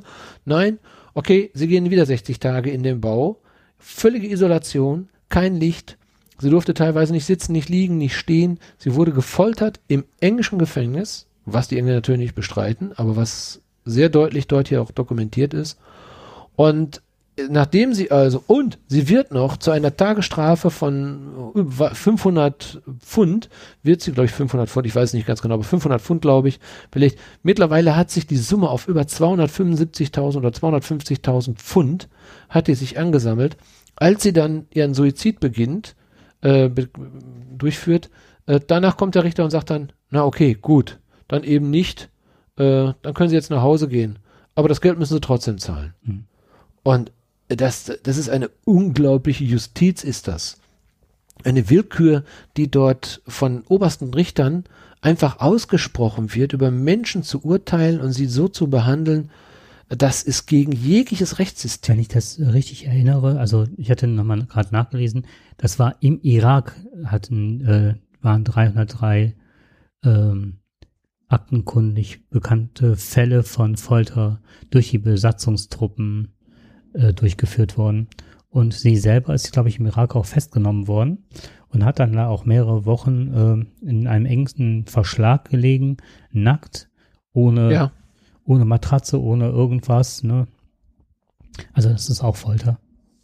Ja, so ist das. Und äh, trotzdem wird es von allen Seiten akzeptiert. So, was, was passiert jetzt und was, wie, wie geht's jetzt Assange? Also Assange ist dann also von den, den Briten, also die äh, Ecuador hat ihn rausgeschmissen quasi. Ähm, die Engländer konnten endlich zugreifen, hatten aber jetzt nicht mehr ähm, die Möglichkeit, sich darauf zu berufen, dass er als Vergewaltiger angeklagt wird oder worden wäre in Schweden, weil das Verfahren ist jetzt nun endgültig eingestellt, da geht gar nichts mehr. Was machen die? Die sagen, er hat gegen äh, Bewährungsauflagen äh, gegen die Kautionsauflagen verstoßen. Man hat ihn ja für 100.000, er war ja schon im Gefängnis, er hat für eine Kaution, ich von 100.000 Pfund oder sowas freigelassen, er ist rausgekommen und ähm, nachdem er also festgestellt hat, okay, die, der Ring wird immer enger und ich komme jetzt hier nicht mehr raus aus der Nummer und die holen mich jetzt hier gleich, da ist er ja dann geflüchtet. Und äh, na klar, hat er gegen die Kautionsauflagen dadurch, hat er natürlich verstoßen, indem er sich entzogen hat. Aber der Rechtsgrund ist ja dann spätestens nach zehn Jahren weggefallen. Den gab es ja gar nicht mehr. Also wenn man versucht hat, krampfhaft den so lange aufrechtzuerhalten, spätestens nach zehn Jahren war er weg. Da wurde das wirklich endgültig eingestellt, wo es vorher schon zweimal eingestellt worden ist, aber da ging es jetzt wirklich nicht mehr. Jetzt war alles verjährt, alles war nicht verjährt, es war einfach eingestellt, aus Mangels an Beweisen. So muss man sagen. Ne? Mhm. Aus Mangels an Beweisen, die man nicht bekommen hat. Und von beiden Seiten nicht. Also man konnte es nicht. So, das ist eingestellt worden. Und trotzdem hält man, ist ja diese Rechtsgrundlage weggefallen. Eine Kaution wäre ja gar nicht notwendig gewesen. Man hätte ihn ja gar nicht einsperren müssen. Hat also wieder was konstruiert, nur ihm festzuhalten und weiterhin zu foltern. Das ist etwas, was ich für ein, für einen Rechtsstaat wie England, muss ich sagen, ist das unglaublich. Ich hab, ich bin erschüttert, wie, äh, also, wie, wie, wie Staaten wie, oder wie Länder wie Schweden, ähm, England auch, das muss man auch sagen, sein Heimatland Australien hat sich auch nicht mit Ruhm bekleckert. Die haben ihn nicht unterstützt. Die haben nicht versucht, ihn rauszubekommen. Selbst als bekannt worden, äh, geworden ist, dass die Beweislage der Vergewaltigung sehr, sehr dünn ist und wahrscheinlich gar nicht vorhanden ist. Das ist ja mittlerweile auch vielen ja, jetzt ist ja veröffentlicht worden. Es sind ja, der Herr Melzer hat ja ständig was veröffentlicht. Andere auch, natürlich. Ne? Das ist so viele Veröffentlichungen gekommen, dass man gesagt hat, okay, äh, hier läuft was schief. Also hier müssen wir doch mal unseren Landsmann doch mal zur Seite stehen. Hat man aber nicht gemacht. Und äh, auch die hätten Assange ausgeliefert. Die hätten ihm auch keine Garantie gegeben. Gut, dass Ecuador letztendlich die Milliarden haben wollte, die haben ihn ein paar Jahre dann da behalten und die restliche Zeit haben sie dann gesagt, okay, jetzt wollen wir ihn wieder loswerden. Ja, äh, die muss man sicherlich auch mit da mit einbeziehen was am Anfang vielleicht äh, eine Affront gegen äh, Amerika gewesen ist, war dann hinterher dann das, der Deal, ihr kriegt die Milliarden und wir kriegen Assange. Mhm. Ja. Und äh, Deutschland, das muss man leider auch sagen, Deutschland, das sich gerne dahinstellt und bei äh, zum Beispiel Nawalny hatte ja der äh, unser Außenminister Maas deutliche Worte gefunden, ganz deutliche Worte gefunden, dass er freigelassen werden muss und äh, dass er zu Unrecht festgehalten wird auf die Frage, äh, warum er denn die gleiche Energie nicht auch in den Fall Assange steckt. Ja, das ist ja alles ganz anders. Das ist ja alles ganz anders. Der wird ja nicht rechtswidrig festgehalten, das ist ja alles richtig. Und ja, er hätte das auch noch nicht. Also die ganzen Unterlagen, ähm, ja, das, äh, das hier, die hätte man oder hätte man nicht. Die Unterlagen hatte der schon seit Monaten da liegen. Mhm. Nicht gesichtet, nicht gesehen. Es hat ihn schlichtweg nicht interessiert. Mhm. Jetzt Und das ist auf, auf Druck natürlich von, klar, von Amerika. Keiner will sich mit Amerika anlegen. Äh, die haben eine Macht, was das betrifft. Und äh, da werden also die demokratischen Grundsätze werden also mit Füßen getreten und der Diplomatie zwischen zwei Staaten eben mal einfach mal außer Acht gelassen. Und da das wir, ist unsere Demokratie. Und da sind wir an einem Punkt, da kommt der Edward Snowden ins Spiel, der ein, ein US-amerikanischer Whistleblower ist und ehemaliger CIA-Mitarbeiter, wo das nämlich gerade sagt, das mit dem Außenminister. Äh, seine Enthüllungen geben Einblicke in das Ausmaß der weltweiten Überwachungs- und Spionagepraktiken von Geheimdiensten, überwiegend jenen der Vereinigten Staaten und Großbritannien.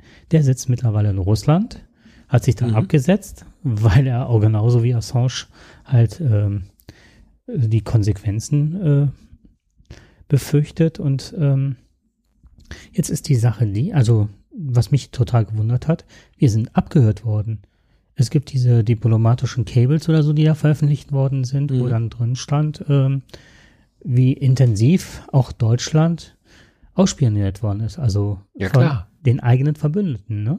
Und dann Selbst das Handy ich, von, von unserer lieben Frau Merkel. Richtig. Und dann frage ich mich, mit welcher Geduld und Ruhe die das haben über sich ergehen lassen. Und das ist ja der mhm. Hauptknotenpunkt in, äh, in Frankfurt. Da geht das ja äh, über den Atlantik nach Amerika. Das ist ja der Hauptknotenpunkt der dann ähm, abgehört worden ist. Und dann ist auch die Frage, wie stark auch unser Geheimdienst da mit äh, involviert war, der dann auch äh, dann Aufträge sozusagen bekam, nach welchen Dingen er diesen Hauptknotenpunkt da abhören sollte. Also schon alles sehr merkwürdig. Und ähm, was ich auch merkwürdig fand, war, dass die Demokraten ja ganz, ganz lange den Assange richtig toll fanden. Und dann hat er ja wohl den Fehler begangen und ist dann hingegangen und hat dann äh, Hillary Clintons E-Mail-Kontakte dann veröffentlicht. Und dann ähm, hat dann Frau, ich habe jetzt mal nachgeguckt gerade, die, das hatte ich so ein bisschen ähm, noch im Hinterkopf, dann hat sie nämlich gesagt, können wir den Kerl nicht einfach drohnen? Und drohnen heißt halt so viel wie, ne, können wir den nicht einfach aus der Luft eliminieren? Was dann dazu führte, dass Trump sich ja total gefreut hatte, was ihm ja auch tierisch die Karten gespielt hat mit diesen E-Mails, dass er gewann. Und hat dann sich ja auf die Bühne gestellt und hat gesagt, oh, er liebt Wikileaks, ne, mit diesen Worten. Und wo dann irgendwann rauskam, dass er ja auch irgendwie mit Russland ein Techtelmechtel hatte und die Russen hatten ja damals, als er an der Westküste pleite ging, der wollte ja so ein Spielerparadies äh, machen und ist ja pleite gegangen. Und das haben ja Russen aufgekauft, obwohl es überhaupt keinen Gewinn abwerfen könnte. Man munkelt halt, dass da Geldwäsche stattgefunden hat. Und damit hat ja der Trump überlebt. Und dann hat man ihm halt diese Nähe zu Russland nachgewiesen und hat er vom dieser Müller-Reporter auch, mhm. Ob er nicht auch seine Finger da mit drin hat. Und danach stand dann Wikileaks erst recht äh, auf der Abschussliste. Ja, es ist kein Staat will Transparenz, das ist klar. Vor allem die Transparenz, die aufdeckt ähm, die, die Missetaten und natürlich die strafbaren Handlungen, die ein Staat begeht. Weil es das gibt's ja normalerweise nicht. Und, äh, der Herr Melzer hat ja auch Schweden, Ost, nee, Australien nicht, aber Schweden, Ecuador, äh, England und auch Deutschland angeschrieben und Amerika und alle haben sich vehement dagegen gewehrt. Hm. Ja, sie würden überhaupt gar keinen Eingriff äh, in, in, auf Assange vornehmen. Er wird nicht gefoltert. Ähm, er ist legitim der Justiz überstellt worden und so weiter. Alle waschen ihre Hände in Unschuld. Und das, ähm, da kommst du kaum gegen an. Aber er ist hartnäckig geblieben und das muss man eben sagen, das ist auch wichtig so. Jetzt ist es erstmal öffentlich und das setzt schon den einen oder anderen unter Druck. Und ähm, das hat ja auch dazu geführt, letztendlich zumindest dazu geführt, dass ein Richter in England äh, erstmal finde ich zwar auch sehr schadenfeindlich, aber wahrscheinlich, ähm, dass er erstmal nur aus medizinischen Gründen nicht an Amerika ausgewiesen werden kann. Ja, denn äh, das hätte er gut begründen müssen, warum das gemacht wird. Ja, und das konnte er nicht, deswegen hat er erstmal gesagt, aus medizinischen Gründen bleibt er jetzt erstmal hier und wird wieder in, in, in die Einzelhaft gebracht, in die Isolation und wird wieder festgehalten. Also man hatte nichts in der Hand, was Assange belastet. Er hat seine Schuld, also er hat seine Strafe aufgrund dieser äh, Kautionsvereinbarung, äh, hat er abgesessen und trotzdem hält man ihn weiterhin fest. Und das ist für mich, ist das eine ganz klare Folter, ist das. Und ähm, jemanden wegzusperren ohne Rechtsgrund, das ist nicht erlaubt. Und trotzdem sind die Staaten und die Länder immer noch nicht so weit zu sagen, so, jetzt reicht's aber. Jetzt müssen wir aber langsam mal hier doch mal uns dafür einsetzen, was hier gerade passiert. Also, es wird weiterhin noch weggeguckt, das ist leider so, aber man hat zumindest schon mal einen Teilerfolg und äh, ja, man kann nur hoffen, dass die Zeit für Assange arbeitet und er letztendlich dann doch freikommt. Dieses Buch hat mich zutiefst beeindruckt, ich habe das ja schon gesagt. Ähm, wir leben in einer Welt, wo wir immer wieder neue Dinge erfahren. Wir haben schon eben auch über NSU, haben wir auch über die, die Täuschungsversuche dort äh, schon gesprochen. Ähm, über Wirecard, all das, das sind alles Sachen, wo wir als Bürger ja völlig außen vor sind und immer wieder überrascht sind, was eigentlich im Nachhinein alles passiert. Und die Aufklärung wird doch nicht betrieben. Hm. Ja, es, versuchen sich so viele daran. Und dass es immer noch möglich ist, trotzdem der, der klaren Beweislage hier in diesem Fall, trotzdem das äh, Recht so zu beugen und äh, die Willkür so auszuleben und ein Mensch einfach ohne Rechtsgrund gefangen zu halten. Was ist denn das? Was, was, was, wie soll man das nennen? Politischer Gefangener? Was ist das? Ohne Rechtsgrund jemanden festzuhalten. Freiheitsentzug, das ist Freiheitsberaubung, ist das. Die machen sich strafbar. Hm, ich kann es ja. nicht benennen. Was ich Aber noch. Das ist, das werden wir auch nicht aufklären mhm. und wir können nur hoffen, ähm, dass die Bevölkerung oder dass, dass die Menschen das oder dass viele das Buch lesen, dass viele auch ähm, sich Gedanken darum machen, was dort passiert, denn nichts Geringeres, nicht nur, ich meine, wenn wir die Menschlichkeit hier auf der einen Seite betrachten, wir stellen etwas ganz Wichtiges in Frage, eben die Informations- und Pressefreiheit, die Meinungsfreiheit, die steht hier auf dem Spiel. Und die wird hier mit Füßen getreten. Mhm. Das heißt, der Journalismus kann nicht mehr stattfinden. Jeder, der also irgendetwas findet oder irgendwas enthüllt, was nach einem Verbrechen aussieht, äh, er muss damit rechnen, dass er gejagt wird, dass er erschossen wird oder aus dem Flugzeug geholt wird. Ja, jeder kritische Journalismus wird schwerstens geahndet. Und das nicht nur von Ländern, nur von Diktatoren, sondern gerade von denen, die demokratisch gewählt worden sind. Gerade die sind es. Und wir können nicht, ich, ich finde, es ist schwer zu, Finger, mit, mit Fingern auf jemanden zu zeigen wie Lukaschenko und so sagt ihr, pass mal auf, was hast du denn da gemacht? Das geht natürlich nicht. Aber wie sollen wir denn, wie sollen wir denn mahnen, wie sollen wir denn kritisieren, wenn wir selber nicht besser sind? Und das ist ja das, was auch zurzeit immer wieder gesagt wird. Der, der Putin sagt ja nichts anderes. Der macht ja nichts anderes. Ja, kehrt mal vor eurer eigenen Haustür, was ihr da macht. Ne? Haltet euch aus meinen Angelegenheiten raus ihr könnt mir gar nichts sagen, ihr seid doch selber viel schlimmer. Und das ist natürlich kein Argument, aber der eine Verbrecher muss dem anderen Verbrecher nicht erklären, dass er ein Dieb ist und der andere auch nicht. Kann er vielleicht machen, aber die beiden werden sich nicht gegenseitig dann der Freiheit berauben. Wobei das, was du jetzt gerade machst, ist natürlich ein ziemlich, äh, ein ziemlich düsterer Ausblick des Ganzen.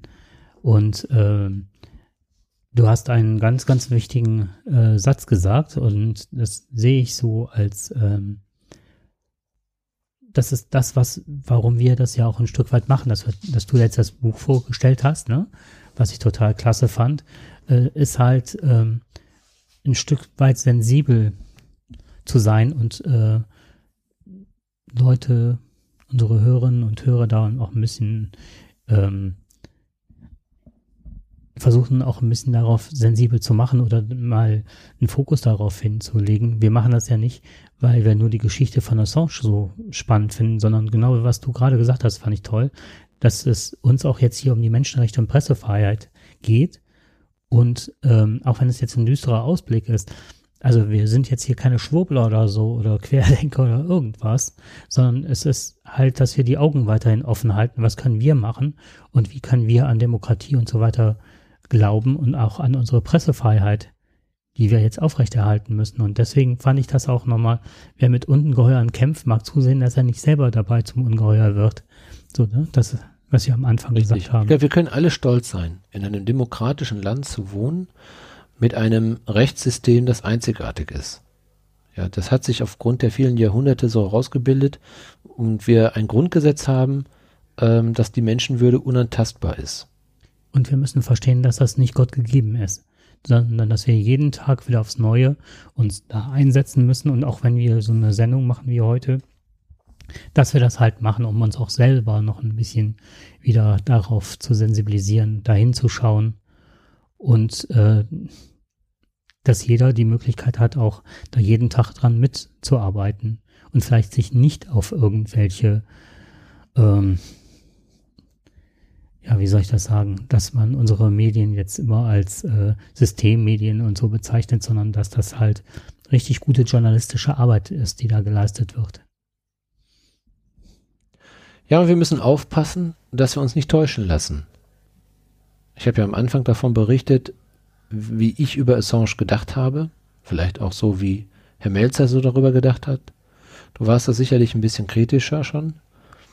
Aber die allgemeine Meinung, und die habe ich, glaube ich, hier ganz gut vertreten erstmal, war, ähm, dass es sich hier um einen möglichen Verräter, äh, Vergewaltiger und ähm, einem sehr arroganten Menschen handelt, dem man eine Strafe ruhig mal zubilligen könnte. Aber das zu hinterfragen, mal genau zu schauen und zu gucken, ist das wirklich so? Wir haben ja natürlich auch nicht immer die Informationen, aber im Laufe der Zeit kommen ja Informationen raus und da kann man die Augen nicht vor verschließen. Und dann müssen wir auch da sein und sagen, ähm, da müssen wir mahnen und auch darauf hinweisen, dass solche Dinge nicht einfach ungehört bleiben. Und je mehr Menschen das hören, je mehr Menschen irgendwann ihre Meinung ändern werden und werden sagen, okay, wir holen ihn aus dieser Ecke jetzt raus, ich versuche das mal objektiv zu betrachten und ich gucke mir die Fakten an und die Fakten sprechen eine andere Sprache. Und dann ist ein Mensch unschuldig, dann hat er nicht im Gefängnis zu sitzen. Dann darf man ihn nicht demütigen, man darf ihn nicht foltern, man darf ihn nicht isolieren, sondern er hat das Recht, seiner Arbeit ganz normal nachzugehen, er hat das Recht ein, auf ein Leben und äh, er kann seine Meinung äußern, ob das nun einigen Staaten gefällt oder nicht. Aber da muss die Gesellschaft ganz klar Flagge zeigen und Verantwortung tragen und den Politikern sagen, wir haben euch gewählt, dass genau das nicht passiert, dass solche Ungerechtigkeiten passieren, nur weil einer den Mut hatte, Kriegsverbrechen aufzudecken. Und für mich ist es, solange ich jetzt nichts anderes erfahre, finde ich, ist Assange ein Held. Ja, dem gebührt er ein Preis dafür, wie du es schon sagtest, dass er den Mut hatte, das zu veröffentlichen. Mhm. Aus welchen Gründen er das auch immer gemacht hat. Aber das darf nicht die Konsequenz sein. Und äh, deswegen, ich werde das weiterhin verfolgen und ich, ich hoffe, dass äh, der Druck der Bevölkerung, der Druck der Gesellschaft, die sich äh, für die Demokratie entscheiden, für die Meinungsfreiheit und auch für die Presse- und Informationsfreiheit entscheiden, die, die eine so laute Stimme bekommen, dass keiner sie, dass keiner hinstellen kann und sagen, ich habe es nicht mehr gehört. Ich habe das nicht gehört. So wie der Herr Maas das gemacht hat. Ja, das mhm. weiß ich nicht, habe ich nicht gehört. Das ist mir so eigenartig, also ist mir nicht zu Ohren gekommen. Nein, bin ich, ich bin ja nur Außenminister von Deutschland. Ja, da lag ein Paket bei mir auf dem Tisch, aber ich habe ja nicht jeden Tag Zeit, mir sowas durchzulesen. Mhm. So ist das dann. So kann man sich auch machen. So, das war eine Herzensangelegenheit, dieses Buch vorzustellen. Und ich hoffe, ich habe nicht zu ausschweifend erzählt, ist ja noch meine Spezialität, viel zu reden. Es war super Und, spannend. Äh, das, ein bisschen davon ja rübergekommen ist. Ist es absolut. Ach, schade, ich habe gerade noch mal im Hintergrund gesucht. Es gibt so ein schönes Gedicht von Erich Fried, das kriege ich leider aber nicht mehr. Ähm, Vielleicht kannst du es ja beim nächsten Mal. Beim nächsten Mal, ja, das geht halt so. Also die, okay. die, der Sinn des Ganzen Prima. ist, ähm, und äh, wenn sie das Blaue vom Himmel versprechen, dann frage sie gegen den Strich. Also das fand ich so, ne? Immer wieder hinterfragen und ne? Ja. Es ist nicht mal ja. das Blaue, was so scheint. Okay, das war eine auffüllende Sendung. Auch gerade, ich weiß nicht, wie ist es dir ergangen in, äh, in der Vorbereitung? Also ich habe da jetzt schon einige Stunden ja, mit verbracht. Ja, ja, ich habe schon ein bisschen Zeit damit verbracht. Das Schwierige ist ja, die Emotionen daraus zu halten, was mir natürlich nicht gelingt. Denn ich bin ja schon ein bisschen empört über diese ganze Vorgehensweise. Äh, ich habe viel über mich gelernt. Auch ich habe mich täuschen lassen. Ja, ich habe mich täuschen lassen. Mhm. Ähm, und ich bin eigentlich gar nicht so der Mensch, der sich so täuschen lassen möchte. Ja, der ist schon, der ist schon kritisch hinterfrage, das tue ich schon, aber äh, das habe ich überhaupt nicht so auf dem Schirm gehabt. Und da war ich im Mainstream, war ich drin. Habe mich also genauso blenden lassen wie viele andere auch. Und deswegen hat es mich so geärgert, dass ich da auch so ein bisschen drauf aufgestiegen bin, auf diesen Zug des Mainstreams, äh, dieses Narrativ des äh, Verräters und Vergewaltigers, ohne es zu hinterfragen. Und deswegen war es mir jetzt auch eine besondere, Herzensange eine besondere Herzensangelegenheit, dieses Buch auch vorzustellen. Ähm, und ich, ich habe das gute Gefühl, dass hier sehr gut recherchiert worden ist. Es ist sehr gut geschrieben. Es ist also nicht so geschrieben, dass man es nicht lesen kann. Es ist sehr spannend geschrieben, sehr flüssig geschrieben. Ähm, also das muss man schon sagen, sehr empathisch, ähm, aber auch sehr, ja, sehr gut formuliert. Ich mag das, wenn die Dinge sehr strukturiert dargestellt werden, und äh, das, das, dieses Buch hat alles, was es spannend macht, aber auch gleichzeitig aufklärt und äh, ohne dabei aber ständig äh, mit dem moralischen Zeigefinger zu kommen, sondern einfach nur auf Missstände hinweist. Und äh, das sehr sachlich und dokumentarisch. Also ein für mich kriegt das fünf Sterne dieses Buch. Absolut hm. klasse. Hat es irgendwas bewirkt im Hinblick auf Recht, äh, Rechtlosigkeit und Schutzlosigkeit?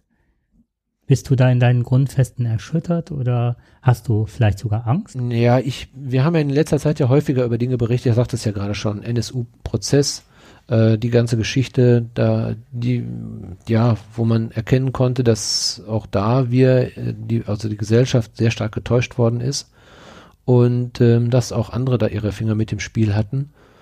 Und ähm, Genauso bei Wirecard sieht das nicht anders aus. Also es gibt schon viele Beispiele, aber das ist schon sehr, das, das ist schon ein sehr extremes Beispiel mit Assange. Und ähm, also was mich wirklich erschüttert hat, war, dass die diese kriminelle Kooperation der Länder, mhm. ja, einen Menschen aus dem Verkehr zu ziehen und von demokratischen Ländern, ja, die ein aus meiner Sicht ein funktionierendes Justizsystem haben die älteste, weiß ich, die älteste Demokratie ist ja England. Was machen die gerade da? Warum machen die das? Warum treten die das mit Füßen? Und warum kommen die Leute nicht auf den Plan, die sagen, Leute, ihr tretet das Recht mit Füßen hier. Ihr könnt es nicht so beugen. Ja, ihr habt überhaupt gar keine Rechtsgrundlage dafür. Man weiß es und trotzdem, und das hat mich eben so erschüttert. Das ist so etwas, was, was nicht, mein, ich, nehm, ich glaube nicht, dass mein Glauben an, an, an die Menschheit deswegen ähm, verloren ist. Eher denke ich, das, was da an Kriegsverbrechen insgesamt geschieht, das ist auch etwas, was wir uns gar nicht vorstellen können. Das ist nur ein Ausblick gewesen, was da mal gezeigt worden ist. Deswegen, ich wollte es einfach nur noch mal in Erinnerung rufen, dieses Video. Mal in Worten, nicht nur in Augen, sondern in Worten hören, was die Menschen denn da sagen, damit es auch wirklich ankommt. Und es äh, auch mal klar wird, das hat mich sehr berührt. Ne? Wie du schon sagtest, wie im Videospiel. Aber ähm, insgesamt hat dieses Buch einiges in mir ausgelöst, aber auch nicht die Augen geöffnet, aber zumindest das bestätigt, was ich glaube, was leider doch zuhauf gibt. Aber dafür gibt es ja auch Menschen, die das eben nicht akzeptieren. Und darum reden wir da heute drüber. Äh, wenn auch nur im ganz kleinen Kreis und wenn auch nur sehr beschränkt und eingeschränkt, nicht so professionell. Aber es ist auch da angekommen, in der Gesellschaft angekommen, also bei uns angekommen in der Gesellschaft, die nicht vorne stehen auf dem Treppchen und äh, ständig dann äh, darauf hinweisen können. Wir machen das im Kleinen, aber es ist angekommen. Und ich denke, das ist wichtig. Und ich hoffe, dass sich das Buch wirklich da doch sehr verbreitet und sehr gut verkauft. Eine letzte Frage. Es kommt eine gute Fee und ermöglicht dir Wünsche zu erfüllen, die sich darauf, auf diesen ganzen Komplex beziehen. Ja, das ist eine ganz fiese, ganz fiese Wunschvorstellung ist das. Was würdest du? Also, äh, da wirst du mich, glaube ich, nicht dazu bekommen, heute in der Kürze. Ich glaube, da könntest du 100 Jahre drüber nachdenken. Der richtige Wunsch wirst du nie richtig machen. Ich meine, äh, wir können jetzt über Frieden, Glück und alles reden. Das, ich meine jetzt nur speziell auf diesen Fall mit Assange und Snowden und Chelsea. Was ich mir wünsche, ich wünsche, ja. dass er freikommt und wirklich diese Reputation dabei auch erfährt. Ne? Die Anerkennung für das erlittene Erschädigung bekommt dafür, für das, was da getan wird und dass die, die das gemacht haben, zur Verantwortung gezogen mhm. werden. Ne? Und äh, das darf man nicht einfach stehen lassen. Also die schwedische Justiz muss das aufbereiten, muss das aufarbeiten.